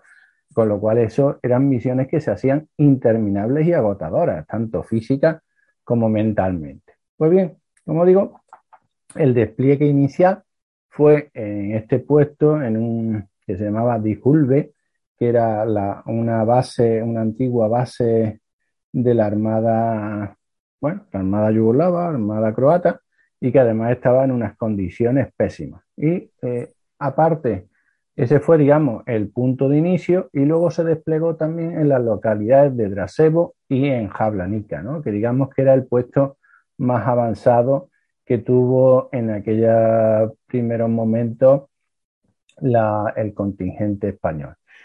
Eh, en esos tres puntos principalmente se repartieron las unidades en función de, de las necesidades y, y en torno a ello pues se iban estableciendo los distintos escalones en los cuales las unidades se iban relevando unas a otras y, se iban dando apoyo. Mm, constituyéndose el, la, primera, espérate que lo, que lo lea otra vez porque los nombrecitos tienen su miga. El dijulbe, digamos, era el puesto del descanso del guerrero, que era que periódicamente, normalmente había rotaciones de dos semanas, pues cada dos, tres semanas a, a los miembros de las unidades que estaban más al frente se les retornaba a ese punto ah. para que descansaran y se desintoxicaran un poquito del, del ambiente bélico que se tenían en, las poblaciones más cercanas al frente, ¿no? Mm. Aquí tienes bueno, en tus apuntes que en el despliegue este inicial, ¿no? En Divulgue estaba el mando y la plana mayor de la agrupación táctica, el mando y plana mayor del grupo táctico también, el mando de transmisiones y una compañía de dos secciones del escuadrón de caballería, ¿no? Sí, fundamentalmente. Eh, como ves, en, lo que era la base principal, digamos, estaba el mando orgánico de, la agrupación. Y digamos que esa compañía y dos secciones de, de, escuadrón de caballería lo que le servían era de escolta, porque claro, los mandos tenían constantemente que ir a reuniones de tipo político o militar y entonces, digamos, que ese pequeño contingente, fundamentalmente de tipo caballería, lo que le servía era de escolta y de protección ¿no? de los mandos de los, o de los, de los políticos que, con los cuales se reunía. Mientras vemos en las otras, en las otras localidades, en Dracebo y en Jablanica, que sin embargo ahí está más presente lo, digamos, lo que es el, el soldado de a pie, ¿no? el que está todo el día en el Tajo.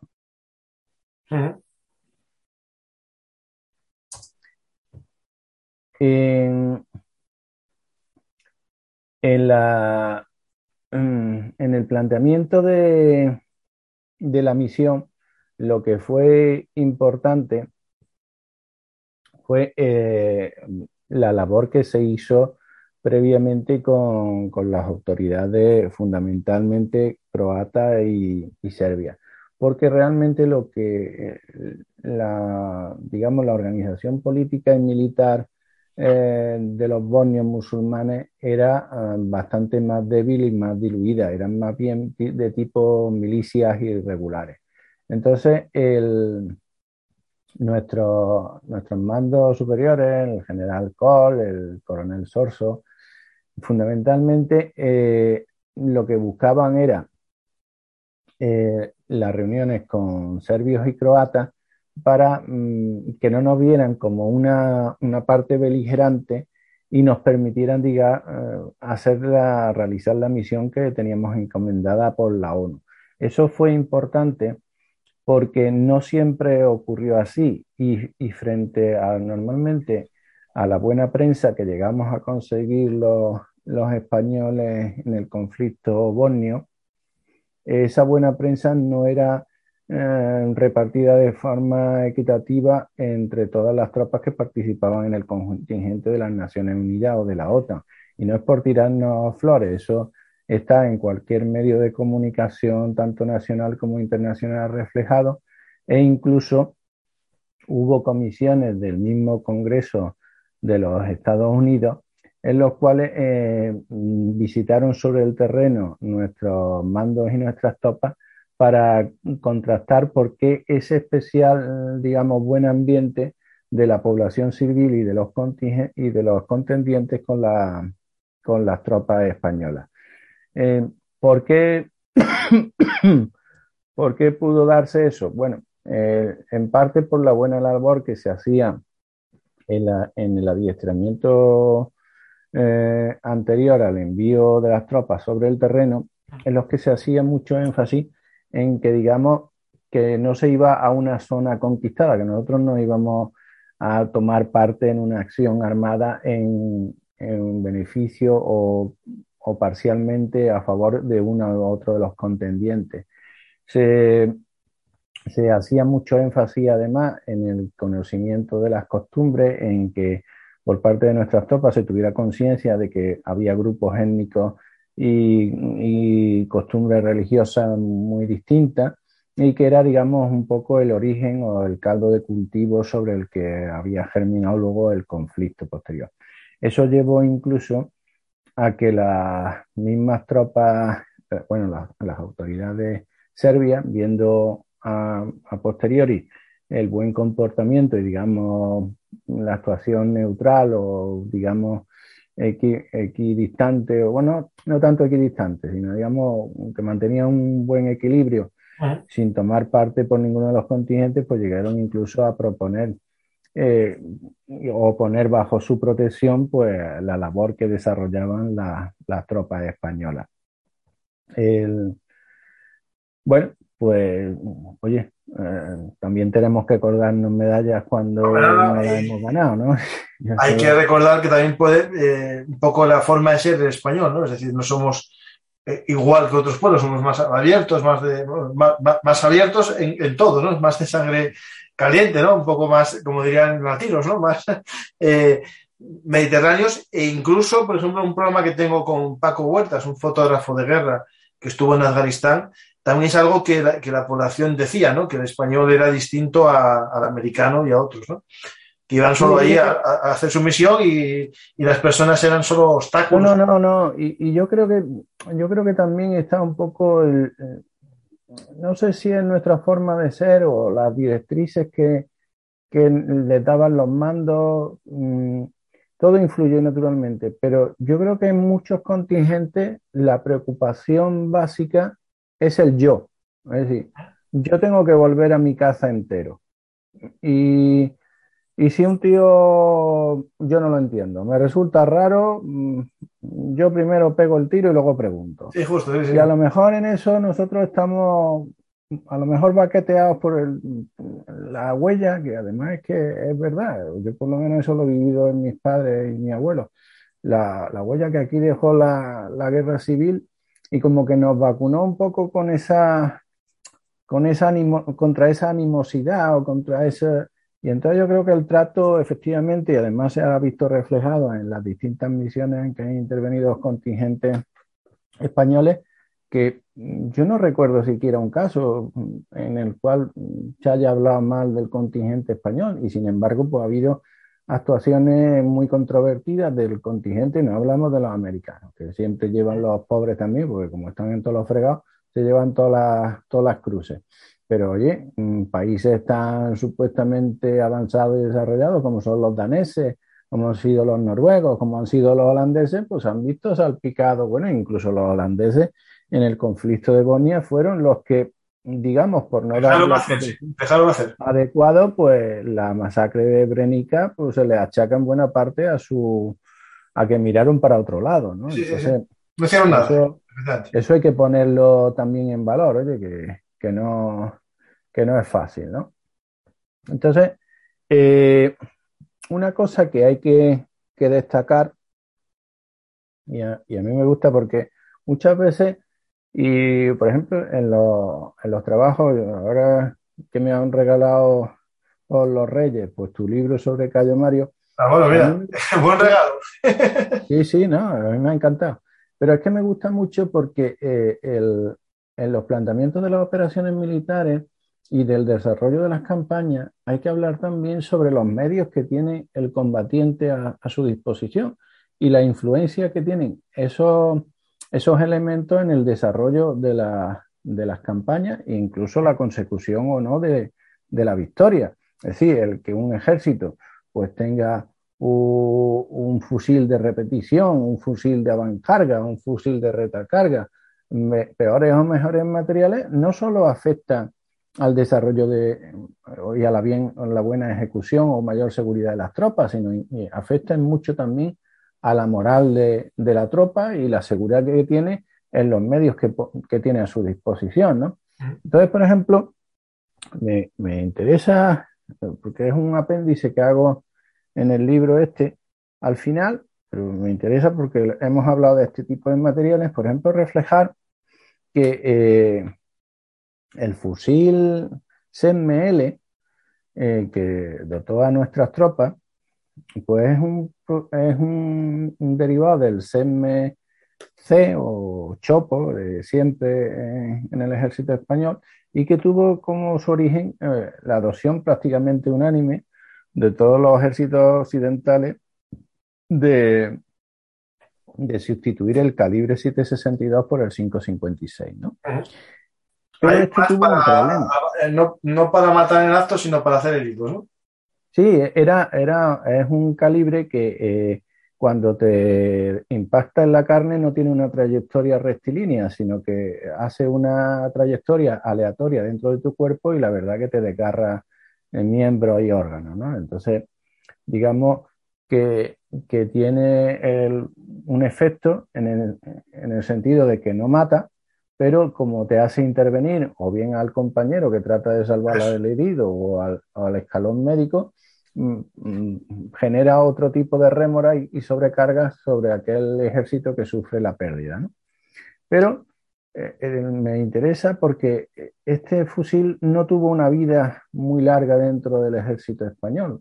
Realmente, mm, relativamente pronto fue sustituido por el HK-36 de origen alemán. ¿no? Y hay un poco que explicar cuáles son las cosas.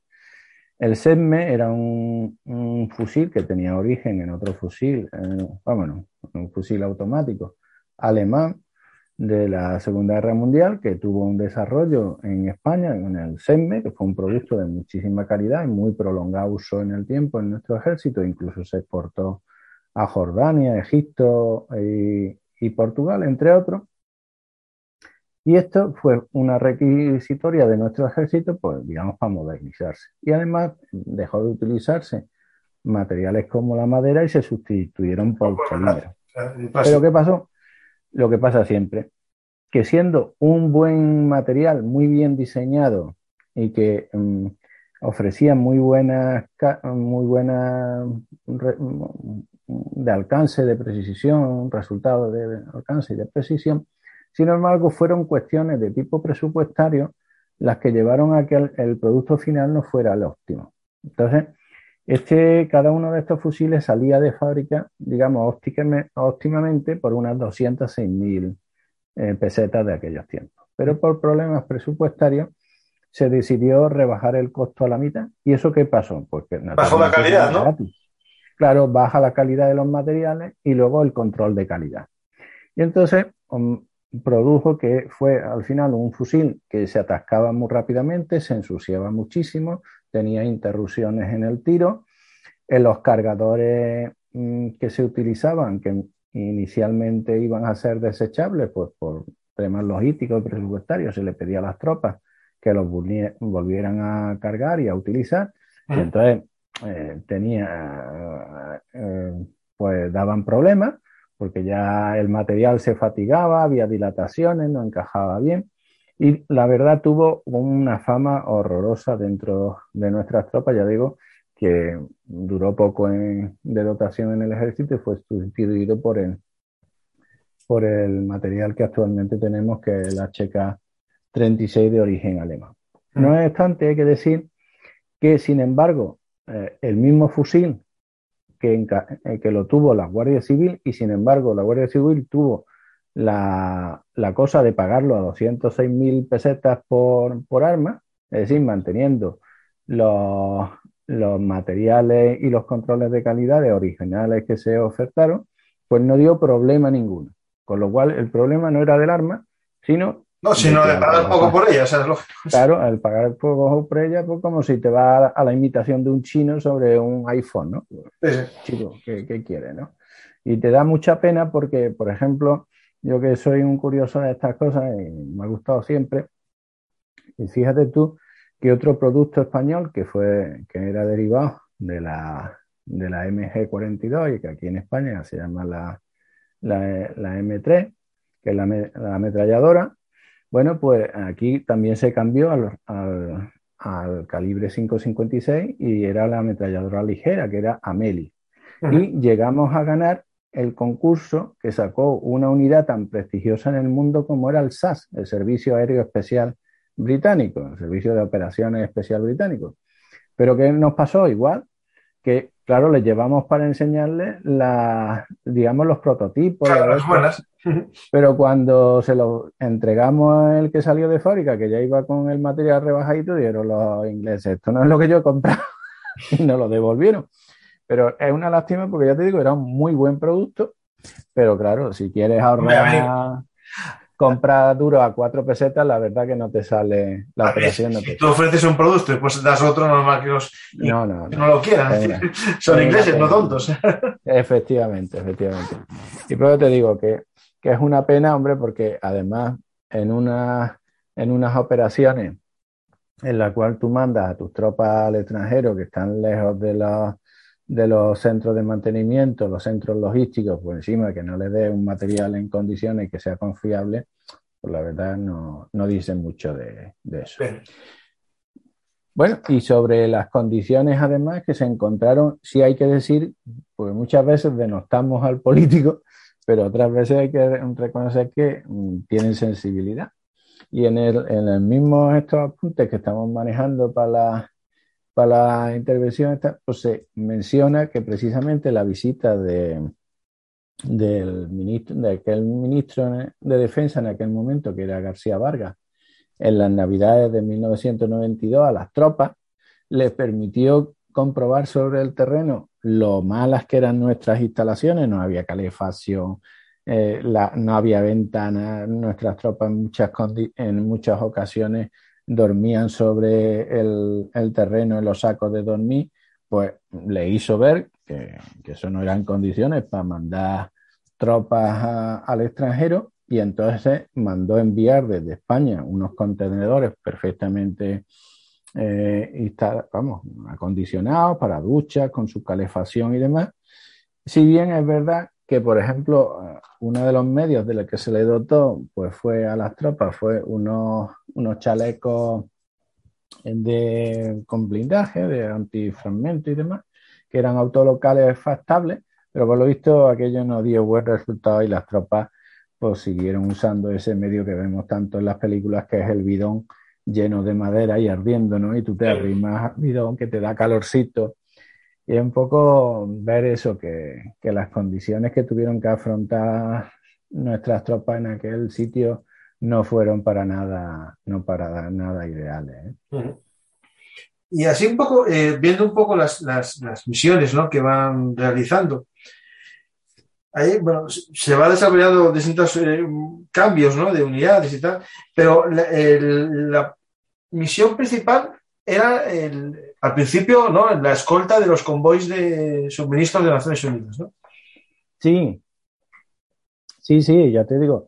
La, bueno, la misión principal y, digamos, lo que constituía el 75% de, del objeto de nuestra presencia allí. Porque lo que se trataba era de, de proveer de víveres y combustible fundamentalmente a la población de Sarajevo, que estaba bloqueada, estaba prácticamente cercada Sarajevo estaba un poco en una depresión del terreno y rodeada, digamos, no digamos de unas montañas, pero sí unas colinas. Entonces los, serbios dominaban las colinas de alrededor y desde allí pues sometían a la población a un, constante bombardeo de artillería convencional o morteros y, luego la actuación de los francotiradores. ¿no? la famosa avenida de los francotiradores, ¿no? Efectivamente. Sí, que además es una avenida de unos 400 metros, donde además cayeron algunos de nuestros compatriotas por fuego de francotiradores.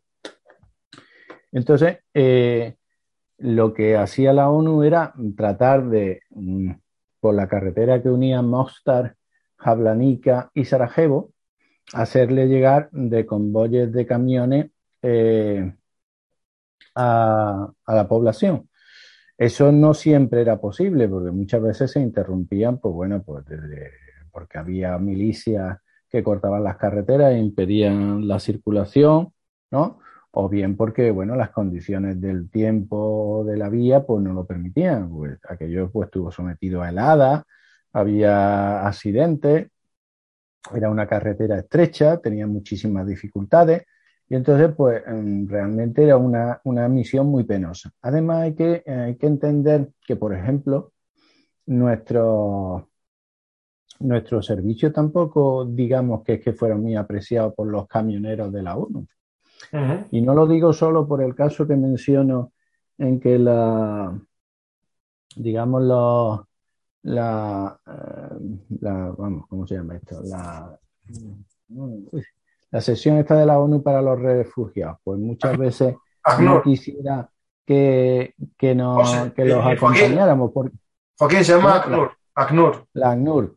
Bueno, pues que no quisiera que los acompañáramos porque eh, confundían el papel humanitario con una visión bélica de, de armas, tropas y demás, lo cual lo, único que llevó a que se, eh, se, incrementaran el número de ataques que sufriera, el pillaje que sufrían muchas veces por las partes contendientes de los camiones, que volcaban los contenidos y se los quedaban ellos. Esas tonterías que muchas veces eh, tenemos muchos pajaritos en la cabeza y no sabemos afrontar la realidad, sino cuando era un convoy normal y corriente, porque no eran muy queridos por los camioneros, por lo que voy a explicar. Eh, los vehículos militares no tienen la velocidad de crucero que tiene un vehículo civil. Entonces, normalmente digamos que la velocidad normal de un convoy militar ronda entre 45 kilómetros y 50 kilómetros a la hora, mientras a lo mejor un camión puede desarrollar unos 80, 90 kilómetros en condiciones normales. ¿no? Eh, entonces, ¿qué, ¿qué, suponía para los, para los camioneros el, ir acompañado por unidades militares? más despacio, Iban más despacio y entonces eran más susceptibles de ser alcanzados por proyectiles, tanto de francotiradores como de morteros como de artillería, con lo cual mm, había allí un, una, una, convivencia, una convivencia difícil. Aparte, ocurría que eh, por ejemplo, una de, las una de, de las averías más frecuentes que sufría nuestros BMR era eh, el desgaste y pinchazos continuos de las ruedas derechas de nuestros vehículos. ¿Y eso por qué? Porque las carreteras eran tan estrechas que nuestros conductores, hay que entender que, eh, que un BRR es muy ancho, es casi tres metros de, de ancho, unas ruedas enormes. Entonces, o bien te pegan muy, muy al filo, que todos sabemos lo que hay al filo de una carretera de montaña en el cual hay gravilla, hay, no está bien definido el margen, es la zona que más sufre. O bien hay raíles a la derecha y tú te vas pegando y vas rozando, porque es que no te quieres caer por el otro lado o te tienes que pegar porque viene un vehículo de frente. Entonces, ¿qué llevaba eso aparejado? Pues que las ruedas derechas de nuestros vehículos sufrían mucho eh, tenían bastantes y frecuentes pinchazos y eso suponía la, la, detención del convoy mientras se reponía la, la rueda o se, o se, apartaba el vehículo de la vía. ¿no? Entonces, todo eso mm, generaba cansancio, desgaste, tanto en los tripulantes civiles de los convoyes como en los, en los tripulantes militares, porque bueno, no es lo mismo, mm, no es lo mismo, ni pesa, ni, ni es tan fácil eh, cambiar una rueda y más en un, es un, poco más grande, Un teatro de operaciones, ¿no? Entonces, quieres que no, pues todo eso sobrecargaba la, mm, la labor de nuestros soldados y propiciaba el que no tuvieran las suficientes horas de descanso, reposo, que es necesario porque es que sufrían un desgaste físico y psicológico muy, muy fuerte. ¿no? En el curso de las operaciones. Mm. En el libro, no es en esta parte de la misión, sino, sino en otra parte más avanzada de la contienda, pues relato una, una anécdota muy, muy, simpática y es que sobre estas cuestiones y estas vicisitudes. Y es que hubo un momento en que una unidad de legionarios fue requerida para dar escolta a un mando eh, de la OTAN que iba, ¿no? Y que utilizó para transportarse por dos vehículos Humi de estos americanos, que iban con dotación americana. Y llegó, por lo visto, según relatan los que participaron en aquel momento, un momento en que se pinchó la rueda y de un Humi. Y lejos de, de bajarse por lo normal, ¿no? Pues bajo, cambio la rueda, ¿no? Los americanos directamente llamaron a un Chinook para que les mandaran un Humi de reemplazo.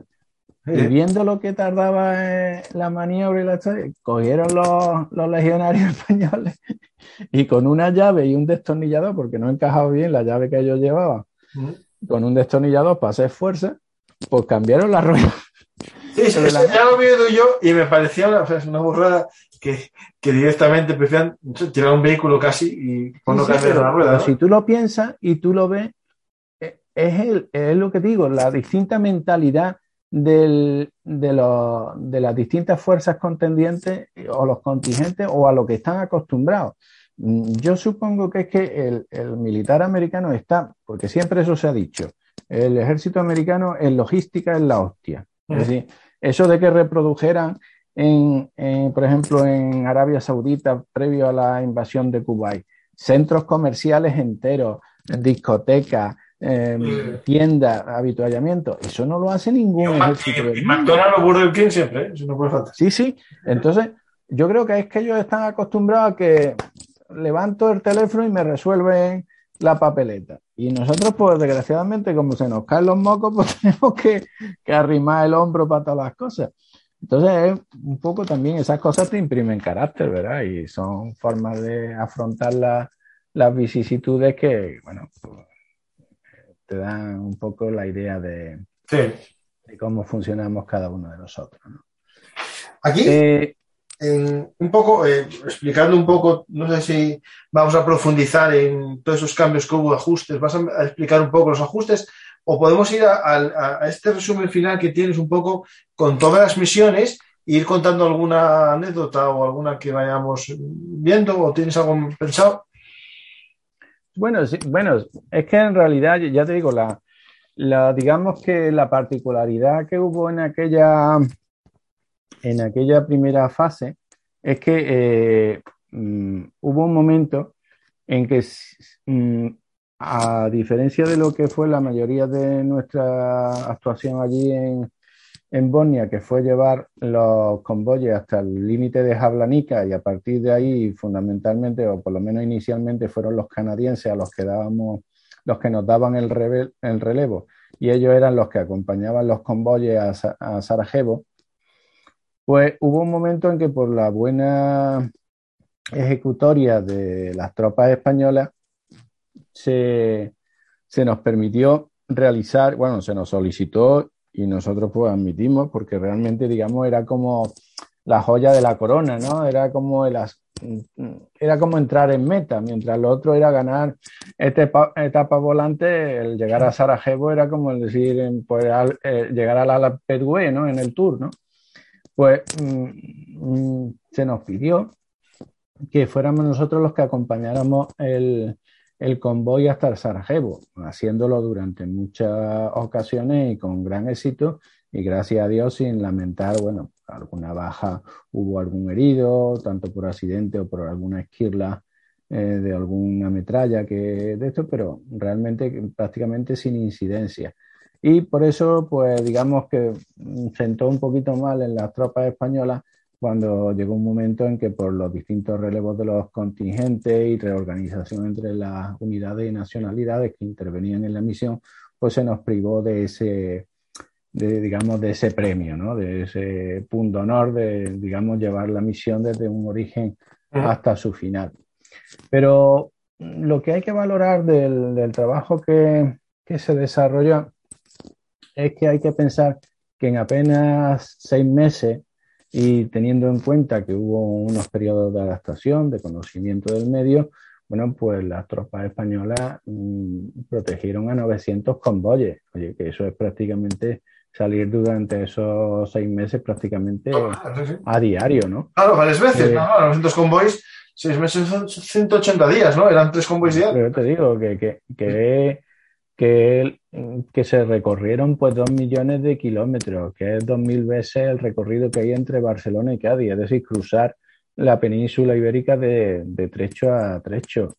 Y bueno, pues mm, realmente mm, llegar a cabo y llevar a su destino a 30 mil toneladas de ayuda humanitaria no es una cuestión menor cuando vemos y, vemos lo, precario de los medios de que se disponía, ¿no? Porque, bueno, tenemos que pensar que normalmente los vehículos que se utilizaban para el transporte de esas vituallas fueran camiones que podían transportar 5 o 3 toneladas. Oye, pues tienen que ser contingentes o muy continuos o muy largos mm. para poder mm, llevar eh, todo ese tipo de, de ayuda humanitaria. El, el, y a mí siempre, igual que lo hemos hablado muchísimas veces sobre las distintas misiones o campañas en las que ha estado el ejército español durante toda la historia. Es que hay que ponerse en situación. Y yo siempre lo digo. Yo tengo prácticamente a diario la imagen aquí en Sevilla, en la Dársena, en el antiguo cauce del río Guadalquivir, que cruza la ciudad, pues la imagen de la nao Victoria. Y tú cuando ves la nao Victoria, la réplica que hay aquí, y tú piensas que esas criaturas dieron con ese cascarón de huevo la vuelta al mundo, pasando por el cabo de horno, por, vamos, y dice, mm, es que te descubre, dice que, que estaban locos. Bueno, pues mm, hay que ponerse en la situación de los medios y la misión que tenían estas tropas ah, asignadas para ver la, la, el esfuerzo, el sacrificio y el, y el gran éxito que, suponía eh, el, llevar a esto a, término, ¿no?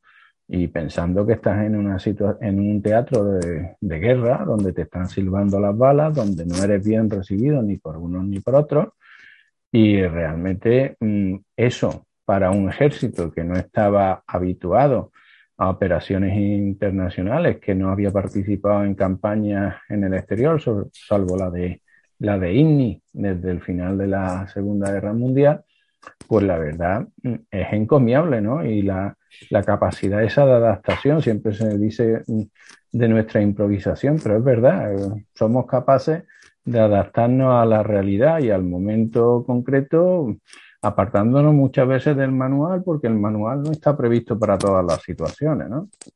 De hecho, una situación como esta, en la que, por ejemplo, era frecuente los bombarderos, los bombardeos en mortero, o sea, los ataques con mortero a los convoys, es cierto que a veces eran casi un poco más para marcar el territorio, porque si no recuerdo mal, el, primer día que llegaron las tropas, eh, les atacaron con mortero, pero cayeron a 300 metros, como un poco para decir, no venís aquí a un lugar tranquilo, ya os vamos a... Sí, no, no, y, y, sobre todo es lo que tú dices, eh, es un aviso de decir, es que si quiero te acierto, vamos que no te pongas a malas conmigo, que, que, yo tengo puntería, que si estoy fallando es a propósito y lo que te estoy dando es como salvas de aviso.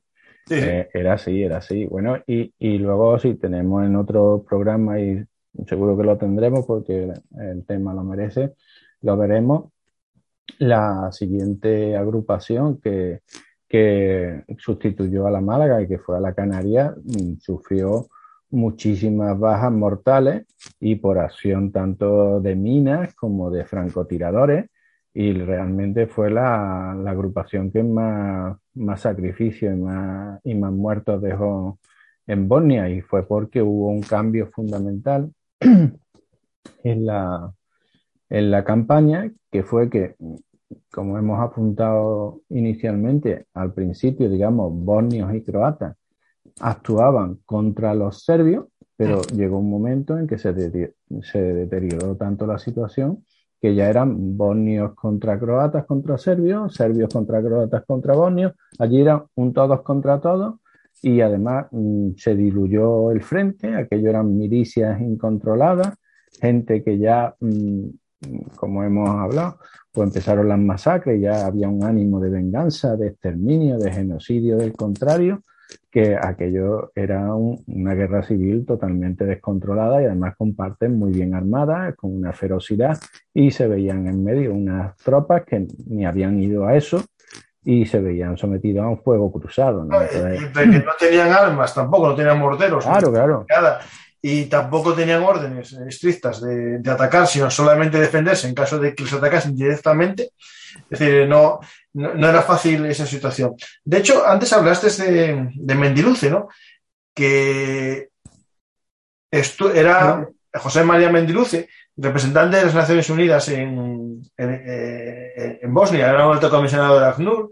Eh, cuando estuvo de visita al cuartel español, sufrió un bombardeo también de estas milicias serbias y tuvo que huir. Entonces, al final, eh, eh, sufrió lo que era un poco esta guerra y a lo mejor le sirvió para pensar lo que tú después dijiste, esa frase, sobre él de que había que intervenir ya de forma más estricta. Sí, sí, es que mm, realmente llegó, llegó un momento en que no solo era porque se le impidiera a la ACNUR eh, realizar su misión, sino que es que desplazamientos previstos, de, población civil pues fueron aprovechados por las partes contendientes. Pues, si hoy le tocaba a los bonios, era a los bonios, sino a los croatas. Y entonces, bueno, pues llegaba el contrincante de turno, serbio, croata o bonio, paraba los autobuses, hacía bajar. Fundamentalmente hubo eh, dos maneras muy crueles de actuar, que era que se mataba a los varones y a los niños varones, y a las mujeres y a las niñas se les sometía a vejaciones cuando no directamente violaciones, ¿no? Entonces todo eso marcó profundamente a la población, generó un odio acervado y claro, el que era un espectador directo de aquella realidad, pues llegaba un momento en que tú veías que o, ponías orden y sometías a los otros por la fuerza de las armas o realmente aquello e, era un desangrarse continuamente, ¿no? Entonces, no es raro que se lleguen a, esa, a esas conclusiones porque es que es muy distinto ver una realidad desde, una, desde una pantalla de televisión y muchas veces las imágenes son muy crueles que verlas sobre el terreno. Sí. De hecho, eh, una habitual el ataque de morteros, ¿no? Pero en esta guerra, como en todas, ¿no? Las carreteras son eh, el lugar ideal para poner minas, ¿no? Y en el corredor de Stolak eh, se sufrió las primeras, digamos, bajas de combate españolas, ¿no? Que fueron tres heridos no graves como consecuencia del estallido de una mina Claymore, que no es una mina anti, vehículos, ¿no? Por tanto, a lo mejor ahí el, hecho de que no fuesen heridos graves, ¿no? Bueno, el, sí, no, no es antivehículos, pero es una, es una mina muy, vamos, muy cruel. Pues, el, que no lo sepa, la, la, mina de Claymore es una mina que no está depositada sobre el terreno, sino que está sobre una base un poco sobre elevada en el terreno, que tiene además una, una forma de bandeja un poco curvada hacia el lugar de la explosión y lo que hace con la explosión es que eh, se fragmenta en muchísimas muchísimas esquirlas y lo que te hacen es como cuchillos, pequeños cuchillos. Imaginaros a la velocidad que va un proyectil cualquiera, de una escopeta o de de un rifle, pues eso como si fueran cuchillas y podemos estar hablando de 300 o de 500 cuchillas, pues eso cuando se esparce en una explosión, pues todo lo que pilla lo raja. y solo en una dirección, y solo en una dirección. Es la, pero claro, en este caso que fue ante un convoy, un convoy, que si llega a ser un camión, sí que lo tal, pero claro, estamos hablando de, de que era el primer BMR o, el primer back que iba eh, en, el convoy. Por tanto, me, me refería a eso. Si fuese una mina antitanque, una mina antimaterial, pues sería... Eh, sí, sí, no, o, lo que, bueno, en aquel, en aquel conflicto, lo que ahora se ha llamado los artilugios, digamos, improvisados, no eran tan corrientes, pero era, sin embargo, como los polvorines del antiguo ejército yugoslavo fueron ampliamente esquilmados por las partes, bueno, y aparte luego se recibió, como en todo este tipo de guerra, pues ayuda de las partes interesadas, ¿no? Hubo contrabando, traficantes de armas muy notables. Pues realmente fue un conflicto en el cual las armas cambiaban de mano y, pasaban de mano en mano con muchísima facilidad. Mm. Tanto el armamento portátil como luego el armamento pesado. No fue extraño, pues bueno, la, por bien o por avería o por captura, pues que tanques T-55, vehículos de ruedas de combate de infantería pasaron de, de mano entre unos y otros combatientes con bastante habitualidad. Y eran y además como todos habían sido buena parte de ellos habían sí servido en el ejército yugoslavo digamos que tenían conocimiento y práctica en el uso de las mismas con lo cual aquello fue un, un conflicto muy violento muy y en el que participó buena parte de la, de la población masculina, vamos. Y tenéis aquí, bueno, un poco un resumen de, hechos de, incidentes, ¿no? De estas eh, casi 900 misiones de protección, que algunas de ellas no solo fueron de convoys, ¿no? Mm, digamos de suministros, sino también de prisioneros de, intercambio de prisioneros, ¿no? De refugiados que se movían de una zona a otra. Sí, eso fue uno de, los aciertos de, los mandos españoles, ya lo digo, y, además fue desde el primer día, digamos, al, exponerse y al, buscar el contacto con, las partes enfrentadas mm, para ofrecerse como, digamos, como un, un mediador, como alguien o, una o poner zonas de seguridad o zonas de no conflicto. Y entonces consiguieron efectivamente que a través de las tropas españolas se intercambiaran cadáveres, se intercambiaran prisioneros, y digamos, porque hacer la guerra, hombre, dentro de lo doloroso y lo duro que es, por lo menos cruel posible. Eh, eso fue porque eh, si bien en un primer momento no estaba previsto dentro del organigrama de, la agrupación el que hubiera una sesión de inteligencia o de asuntos civiles, pronto se vio la necesidad de, de constituirlo, aunque fuera profeso en el, en el teatro de operaciones, ¿no? Porque eh, el conocimiento de las partes, de las personas, digamos, de los dirigentes y de la forma de toma de decisión, pues fue eh, esencial para, para nuestros mandos, para, digamos, tomar conciencia de sus posibilidades de trabajo y de quién fiarse y de quién no, ¿no? O de la manera de actuar con uno o con otro.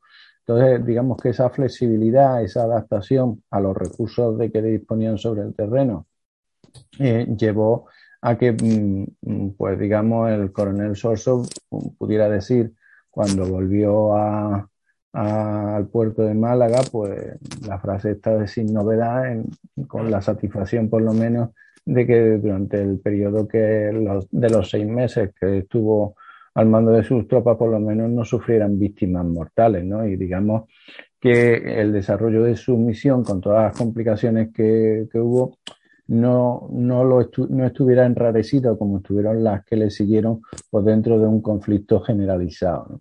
¿no? Eso, hay aquí un, cierto, algunas eh, misiones ¿no? que fueron realizando. Las voy yo a, leer para que los oyentes un poco puedan ver, ah, eh, no digo el día a día, sino los días más excepcionales ¿no? de estas misiones de escolta. El 25 de noviembre del 92 es alertada la sección ligera corazada en el campamento de Yabranica y envió dos BEC a un hotel en que se han producido explosiones de granada y disparo de fusiles. Digamos, estamos un poco en el orden del el diario, ¿no? El diario de a bordo, la bitácora mm. de, la agrupación Málaga, dos días un poco así más extraordinarios. El 28 de noviembre eh, vuelca un BEC de la Slack 2 y el día siguiente una ambulancia. Todo por lo que estábamos hablando, estábamos hablando de malas condiciones de las carreteras, eh, nieve, hielo y no, y no disponer de cadenas para los vehículos BMR. Es decir, ahora es verdad que estamos acostumbrados a, neumáticos de nieve, ¿no? Pero a lo mejor en este momento las, no eran, digamos, eran neumáticos de barro, de, digamos, de todo terreno, pero es no que, Es que hay que, igual que hice ante el, digamos, el inciso sobre el material del fusil de dotación del ejército, viene bien también pararse un poquito en, digamos, la, en las características del BMR y, del BEC. Hay que decir, primero que nada, que en ambos vehículos se comportaron mm, en igualdad o incluso un poquito superior, y no es patrioterismo, eh, a los vehículos Funch alemanes o al, al PAP 25, al LAP 25, perdón, que dotaba a los marines de los Estados Unidos, ¿eh?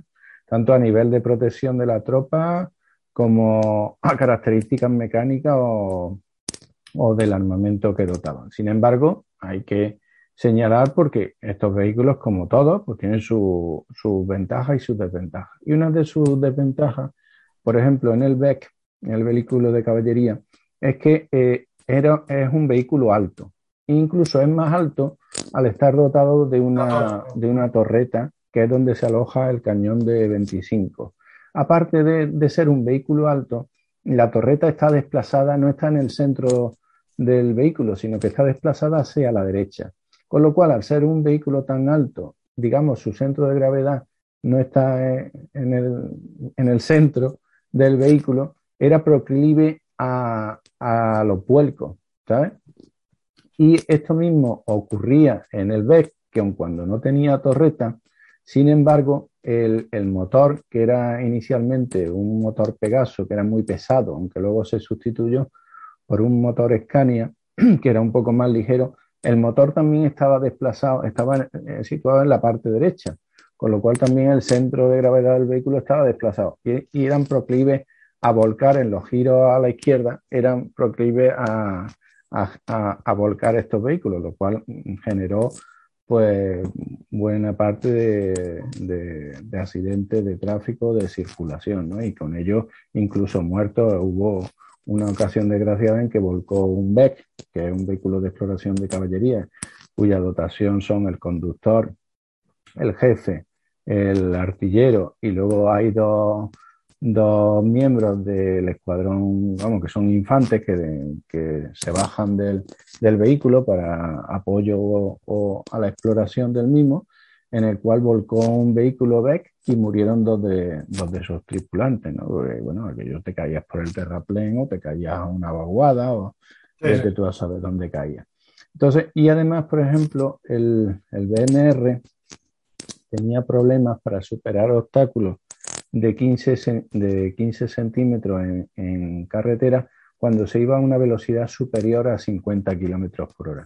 Y esto no era un problema de diseño del vehículo, como que por otra vez, por motivos presupuestarios, se sustituyó la amortiguación hidráulica que iba, iba dotado el prototipo por una amortiguación mecánica, pues que digamos que tenía, daba tope cuando el desplazamiento de las barras de torsión pues, superaba estos 15 centímetros a 60 kilómetros por hora.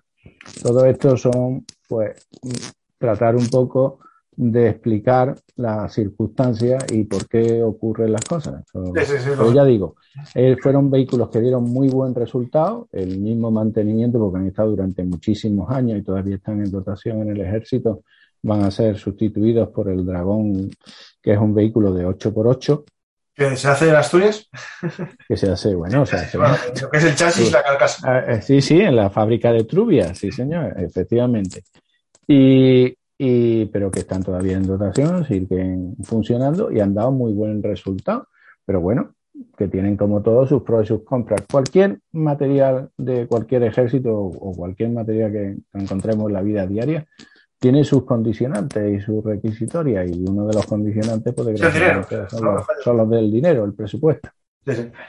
Eh, más incidentes que hubo, por ejemplo, eh, el 13 de enero eh, recibieron varias ráfagas de metradoras sin heridos. El 28 de enero, ya en el 93, los dos estallan varias cargas explosivas al paso del Slack 2 sin causar daños. El 9 de febrero del 93, vuelca un Beck del Slack 1 y da dos vueltas de campana. Por fortuna, los tripulantes no tuvieron ningún daño. Y el 12 de abril, al no poder frenar a tiempo, otro PEC del Slack 2 arroja un turismo involucrado en un accidente, es decir, lo, lleva por delante.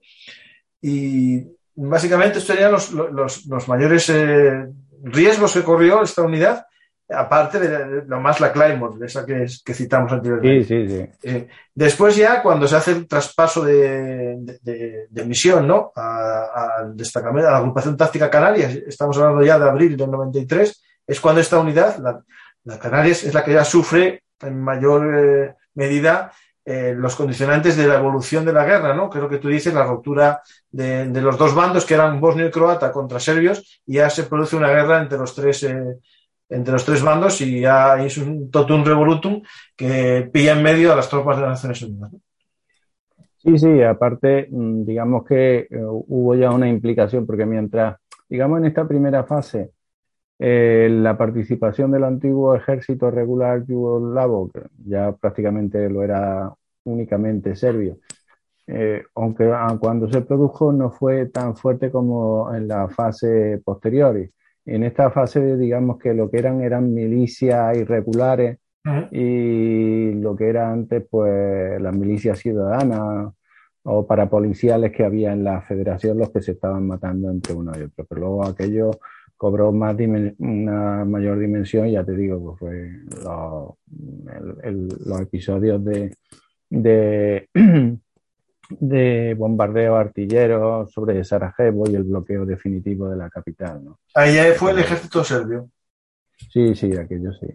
Date cuenta, además, el tipo de, de, material que ya usaban no era el mm. propio de bandas armadas o irregulares, ya era el propio, bueno, e incluso además hubo ataques de helicópteros, bombardeos de la aviación, aquello ya prácticamente fue una guerra abierta y, sufrieron las consecuencias, pues, vamos, aparte de la población civil, que fue el que la sufrió mayormente, también las la fuerzas presentes, bueno, hubo también caídos de periodistas, periodistas españoles, periodistas extranjeros acreditados en la zona, y bueno, pues aquello ya fue otra cosa. Pues ya la misión se pone fin, ¿no? Regresan al puerto de Málaga. Málaga. Hay 96 heridos de todos los tipos de incidentes que hubo, pero no hubo ninguna víctima mortal, que es lo importante. En esta primera misión está Alfa Bravo de intervención de la agrupación Málaga. Después ya vimos que sí que la siguiente, la Canarias, ya sufre. Sí, aparte, eh, aparte de, que luego eh, le siguen los contingentes militares, ya empieza a ampliarse la misión y la participación española, porque ya, bueno, ya mandamos a la agrupación Ícaro, al destacamento de avianos por parte del Ejército del Aire, también ya se incrementó la participación de la Armada Española, que no solo mandó fragatas y llegó a estar presente en el teatro de operaciones, incluso el portaaeronaves Príncipe de Asturias, submarinos, es decir, ya te digo que aquello ya desembocó en un enfrentamiento abierto y una implicación ya más, mm, ya de tipo beligerante, no mediadora, por parte de tanto, bueno, mayormente de la, de la OTAN, ¿no? Y de los miembros que, que daban tropas para sustentar ese esfuerzo. Bueno, ya teníamos otra historia, ¿no? Y esta agrupación eh, ya sería...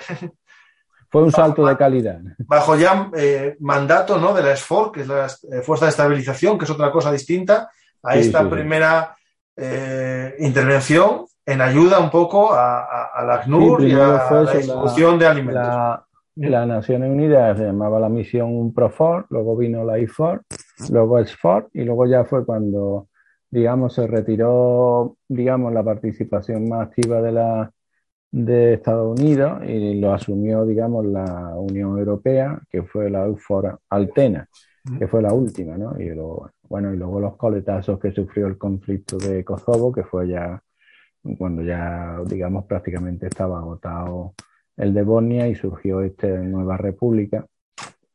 Esto aún no acaba. Lo, lo de los Balcanes, la verdad que no puede no, no, porque si viene una crisis o lo que sea, aprovecharán. Sí, sí, no, bueno, tú no tienes más que ver los problemas que tiene la República de Macedonia del Norte con Grecia y por, por, temas que a nosotros nos parecen tan triviales como el propio nombre de la República, ¿no? Nosotros que estamos haciendo una historia de Macedonia aquí en Belun Artis con Juan Luis Gomarollos, eh, tenemos bien claro que que el Reino de Macedonia no es el mismo territorio que la República de Macedonia. Claro. Y, lo tienen bien claro todos, pero entiendo que, bueno, que los griegos un poco quemados porque les quiten el protagonismo y sobre todo les quiten el hecho, ¿no? De que Macedonia era Grecia, pues. Eh. Y es cierto que no coincide el territorio, ¿eh? no, no es el mismo territorio. No, no, para nada. pero, pero que parece que no. ¿eh? Es como la denominación de origen del río. quieren cargar. y, yo, bueno, es, un tema de, vino, ¿no? Pero yo todavía no tengo bien claro que, dividir la, eh, Rioja eh, sea un éxito para el que cree que una marca Rioja con apellido sea mejor. Yo creo que no, va a ser así. Al igual que a lo mejor eh, la Bosnia. es, el, es, la misma, es la misma cuestión. Sí, es que en estas cosas lo que hay es que ampliar el foco. Es decir, si ya le resulta complicado a un americano situar a España en el, en el mapa, vete tú a poner, bueno, hay marcas internacionales, pues, gracias a Dios los han conseguido, la Costa del Sol, pero ahora eh, aquí también me resulta muy cercano, yo vivo en Sevilla, lo de la Costa del Sol, y hay de pronto alguno que dice, no, pues vamos a promocionar a Laurín, pero chiquillo, A Laurín está en la Costa del Sol, pero ninguno, salvo el que tenga el apartamento en el Laurín, sabe dónde está el Laurín ni, ni sí, mejor el conjunto, y ya después ya se Claro, y ya está, y nos aprovechamos todo de la marca en común. Pero bueno, tú sabes, todos queremos ser presidentes de nuestra escalera. Es verdad. Que... Y ahí en Serbia había presidente de escalera y odios, y odios uh. viscerales de muchos eh, siglos, que fue lo que hizo que fuese más, digamos, más sangriento, ¿no? ese, ese aspecto porque como bien hiciste en explicar al comienzo del programa, un poco en dos pinceladas, la historia de los Balcanes no se puede explicar tan rápido, pero es cierto que en un territorio se fueron uniendo por, bueno, por el desarrollo histórico, ¿no? Por, por, un lado entran los pueblos eslavos, después entran los pueblos, eh, se cristianiza una parte con influencia de Roma, otra parte con Bizancio, después llegan los musulmanes y empieza a aparecer ya tres componentes, ¿no? Etnias distintas, eslavos, eh, gente que no es de origen eslavo, más bien latino. Es complejo. Es que ese proceso que muchas veces achacamos a las potencias coloniales, eh, con las divisiones un poco artificiales de naciones, tanto en el próximo Oriente como en África, y sin embargo lo tenemos tan próximo eso en algo que está pues al otro lado de Italia, vamos y prácticamente fue un proceso similar de unas uniones un poco pseudo artificiales y, con unas, diferencias tanto idiomáticas como de creencias como de costumbres que hacían complicado pues formar lo que es la, una nación aparte que tenemos que entender que esa nación como tal una historia muy breve prácticamente de 1900 28, 1930 hasta 1975, pues a lo mejor el espíritu nacional era, fue ah, complicado. Y, eso por medio de la Segunda Guerra Mundial que estuvieron invadidos. Claro, claro, que generó también... Que generó más odio, porque los Chechniks... Claro, eh, porque, no hay que olvidar que, que Croacia fue una, un estado satélite de las potencias del eje y que y que tuvo, bueno, pues sus criminales de guerra como hubo en otras muchas naciones. Y entonces, por eso realmente allí quedó un pozo y eran generaciones que se conocían y que se habían sufrido unas a las otras. Entonces, eso es complicado de, fomentar una unidad o un, proyecto en común, ¿no? es complicado. Tito, eh, eh, preguntaba antes en el chat, logró cierta paz, ¿no? Una paz impuesta a veces por la fuerza y también por un reparto de cromos, ¿no? Es decir, eh, creó organismos incluso eh, multiétnicos para intentar eh, no, no soliviantar todo y que todo fuese a favor de los serbios. Bueno, aparte. Y que lo logró, pero claro, una vez que desaparece. El y además Tito tenía una cosa, que él era croata, que no era serbio. Sí, claro. pues eso, eso ayuda más todavía a que no se desestabilice mucho el sistema, ¿no? Claro, claro. De hecho, mira, por ejemplo, es algo interesante. Eh, en, en muchos países que son así multiétnicos, ¿no? Y tienen un periodo de gobierno autoritario, por ejemplo, Siria, resulta que, el, dictador no es el grupo mayoritario, es un grupo minoritario. Sí, sí. Y en Irak sucedía lo ocurría, Ocurría otro tanto con los mayoritario, era minoritario. Es, interesante un poco ver eso, esas cosas porque al final cuando se rompen eh, los, eh, estos los equilibrios la venganza, la venganza es muy grande porque el que era eh, la minoría es la mayoría en población. Es decir, el que no tiene cuota de poder la exige porque es la mayoría. Y es cuando suceden muchas veces estas matanzas, ¿no? Como pasó con entre Hutus y los Hutus. era lo mismo, la minoría era la que gobernaba y no admití, y, cuando la mayoría se dieron cuenta que eran más, vino la masacre, ¿no? Mm. también ahí, los, no sé si fueron daneses también, los cascos azules, eh, hicieron, hicieron un poco. No, aquellos fueron belgas. fueron belgas. No hicieron nada, más bien. sí, no, no. Sí, ellos tenían, bueno, habían sido también en cierta manera antigua potencia colonial y, no, se, comportaron bien ni cuando fueron potencia colonial ni cuando fueron como fuerza de interposición. Pues cada uno que purgue sus pecados. Pues espero que a los oyentes les haya gustado este programa, un poco sobre ver un poco el comienzo ¿no? de, esa presencia española en el conflicto de Bosnia. Haremos más programas más adelante para conocer otros puntos y, otros elementos, ¿no? A lo mejor la SFOR, la agrupación Canarias, el Ejército del Aire en los bombardeos a, Serbia, ¿no? Es decir, hubo muchos temas interesantes. Sí, porque yo creo que son pocos los españoles que conocen que los F-18 españoles bombardearon Belgrado. Y además estuvieron al principio del ataque, quiero decir que... Sí, sí, me acuerdo. Que no, pero... Y me acuerdo, no sé si te acuerdas tú, eh, de aquel momento que hablaban de que se habían lanzado aluminio para romper las eh, torres de tensión, que fue la primera vez que se había usado aquel arma para romper la moral y de la ciudad. Bueno, bueno, y además es que el conflicto de Bosnia es un conflicto muy curioso, porque por ejemplo fue eh, la primera ocasión en que se, se derribó un avión invisible americano, el F-117, y lo fue curiosamente porque se utilizó para detectarlo, casualmente, no fue una cuestión a propósito, sino un equipo anticuado de radar. Es decir, el F-117 mm. estaba preparado para... Para los modernos, pero no para los clásicos. Para los, para los radares más avanzados, pero no contaban con que, bueno, porque los antiguos también seguían en funcionamiento. Y entonces lo derribaron por eso no por otra cosa.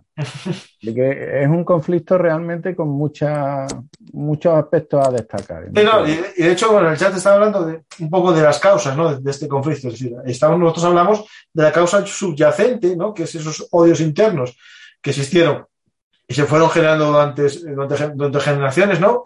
Los bosnios que, que a nosotros nos parecen las víctimas en la época otomana eran los que masacraban a nosotros. Eh, en la época. Era la, población. eran los serbios los que tal. En la Segunda Guerra Mundial, los croatas, en su versión Chechnik, masacraban a los demás. Vino Tito y pacificó aquello imponiendo un orden, un orden comunista que después pasó a ser socialista en esa tercera vía que tuvo tanto éxito en Yugoslavia que le hizo ser distinto a otros países eh, del este, ¿no? Y aquí dice una cosa que, bueno, que es varias preguntas y yo creo que es meternos en política, pero bueno, vamos un poco a...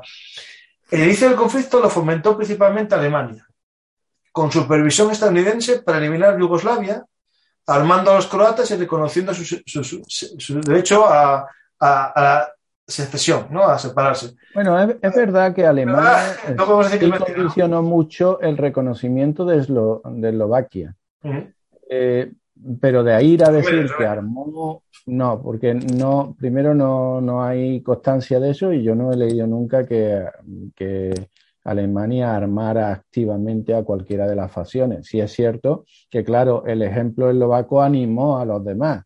y, y, yo, ¿por qué no? Es, es la emulación en este tipo de procedimientos. Pero yo creo que ellos estaban pensando más bien en eso, en recoger a lo mejor una región que sí efectivamente demográficamente, eh, por el nivel educativo, por el nivel económico, incluso por el idioma, era más cercano, era la más cercana al estándar europeo de aquel momento, que lo que es propiamente una visión de digregadora y que aquello generara un conflicto. Yo, yo creo que pensaron que bueno, que recogiendo aquella parte el resto se mantendría de alguna manera bajo la hegemonía serbia y aquello se fue de mal. cuando tú das una excepción a la norma, todo el mundo quiere Claro, todo el mundo quiere acogerse a la De hecho, de hecho eh, eh, eh, desde el punto de vista legal, ¿no? Era un Estado federal eh, y existía el derecho a la cesión dentro de la federación. Sí, sí, sí, el derecho a la secesión también existía en la antigua Unión de Repúblicas Socialistas Soviéticas. Sí, sí, sí, sí, ¿Sabes quién era el gracioso que lo ejercía? No, pero, pero es interesante este matiz, porque es este matiz de un Estado federal con, con derecho a salir de la federación que se creó, es importante porque no, todos, no todo el conflicto de la Yugoslavia es igual. Kosovo no tenía el estatus eh, constitucional de Yugoslavia de... Era una región autónoma. Era, una provincia dentro de Serbia. Y por eso el Kosovo a día de hoy, muchos países no le dan un reconocimiento internacional completo porque no le consideran que, tenga derecho a la secesión, no, de hecho a la separación de la federación, sino que lo que ejercía es un derecho, eh, no un derecho, sino una independencia en contra de las leyes constitucionales del país. Pues hay países que no, que no aceptaron. De hecho, Estados Unidos sí que aceptó Kosovo el primero, pero de Europa, muchos países y España no aceptaron y creo que se siguen sin aceptar así. Sí, siguen sin aceptarlo. Sí, sí. Efectivamente, es así como tú, como tú comentas. eso es importante porque incluso para entender el conflicto de Ucrania actual es, muy similar. El conflicto de Ucrania, aunque es una república federal, no existe en la Constitución ucraniana un artículo sobre la independencia. Por lo tanto, no tiene derecho el Donbass y Crimea. Es decir, al final todo esto es interesante porque hay que entender un poco siempre el contexto, no solo histórico, sino también... Sí, pero por ejemplo, en el contexto histórico, eh, por ejemplo, Khrushchev, que era ucraniano, el que se dio la península de Crimea, que era rusa, a Ucrania. Que no aquí no es por justificar a nadie, pero simplemente. No, no, no, eso es lo lo tiene claro, que eso fue un regalo en un momento que él no le da validez, es justo el Donbass y, Crimea. De hecho, a los oyentes, eh, bueno, eh, les digo que el próximo domingo, no, el siguiente, dentro de dos domingos, va a venir un militar en activo eh, para hablarnos un poco de geoestrategia y él da conferencias sobre el tema y vamos a hablar sobre un poco sobre la doctrina. ahí, ahí, se me fue el nombre. se me fue. Gerasimov. Esa, Gerasimov eh, de Rusia, justo. Vamos a hablar de esa doctrina. Pues es que iba, a decir, iba, a decir otra, eh, la doctrina de de, de, Rusia para hablar un poco de lo que Putin eh, tiene en su mente en el sistema de expansión o mantenimiento del, del colchón de seguridad de Rusia, ¿no? Justo con lo de Kazajistán, estamos ahora en el candelero sobre ese tema pues eh, espero que dentro de dos semanas estéis todos aquí para escuchar. Eh, Joaquín, muchas gracias por, volver a ver un artist. Ya, ya vinisteis muchas veces. Eres uno de los primeros que vino a ver un artist para hablar de tus libros, ¿no? De tus libros eh, sobre la guerra de, Santo Domingo, ¿no? Hablaste también de España, España la Armada contra la US Navy. Dentro poco hablarás de tu futuro libro, ¿no? De, de ese libro que ya tienes publicado o a punto de publicar sobre la participación de española en el Vaticano, ¿no? Eh, bueno, eh, en Roma. En la restitución de Pío IX en, y en la crisis portuguesa. Ah, justo para que nos hagamos una idea, hacia 1860, más o menos por ahí.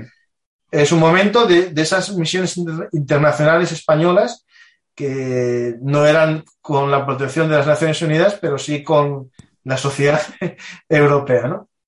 Sí, hombre, era, era un intento de, volver a resituar a España en el, en el ambiente internacional que había desaparecido después de la independencia de la República Iberoamericana. un poco pues, entrar otra vez en el concierto de las naciones, muchas veces de la mano fundamentalmente de Francia y en otras pues con los británicos. Pues muchas gracias, eh, Joaquín, y hasta la próxima historia hablada que ya sabes, cuando quieras, vuelves y hablamos juntos sobre la historia militar española o de otros sitios, aunque tú tienes una tendencia natural a la historia militar española. Eh, muchas gracias, eh, Joaquín, y a los oyentes les recomiendo que busquen en Internet Joaquín Peña Blanco. En la descripción del programa hay algunos libros de Joaquín para que los podáis ver por, por, internet y si queréis hacerlos con ellos y disfrutar de la historia militar contada por Joaquín Peña Blanco. Eh, ahora os recuerdo a todos los oyentes que si os ha gustado este programa le deis a me gusta, lo compartáis en las redes sociales y así más gente conocerán nuestras historias habladas. Poco a poco vamos creciendo en nuestro formato en YouTube y en el formato en Evox y saber que estamos en todas las redes sociales Hoy mismo, por consejo de un amigo, eh, generé un perfil de TikTok. No os preocupéis, no voy a bailar, no voy a hacer danzas extrañas en TikTok, pero sí que voy a ir subiendo estos vídeos cortos que estoy creando últimamente, que los subo a todas las plataformas, los voy a subir en TikTok. Si queréis, podéis apuntarnos y buscarnos en TikTok para ver historia, que no todo sea bailes y tonterías en TikTok, sino que haya también un poco de algo de historia y seriedad. Muchas gracias a todos y ya sabéis, si os ha gustado esta pequeña historia hablada, nos podéis invitar a un café en nuestro sistema de micromecenazgo en patreon.com barra. Y si nos estáis escuchando en podcast, podéis apoyarnos y beneficiaros de la escucha anticipada. Muchas gracias a todos y hasta la próxima historia hablada.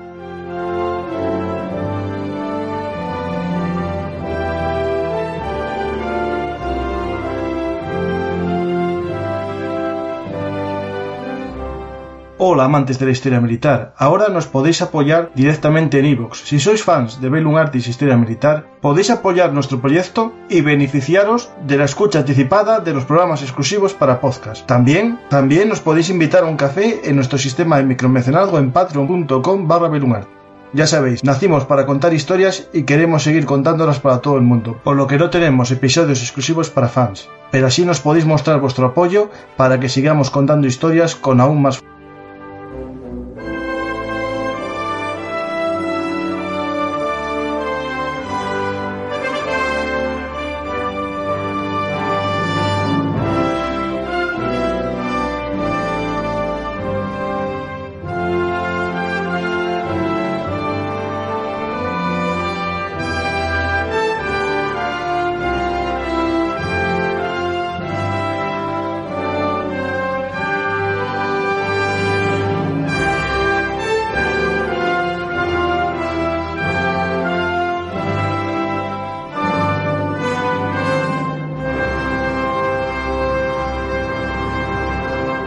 siempre en todas las redes sociales, pero recordar, ahora nuestra dirección es belunartishistoriamilitar.blogspot.com. No os olvidéis, Belunartis es el blog de la historia militar. Muchas gracias.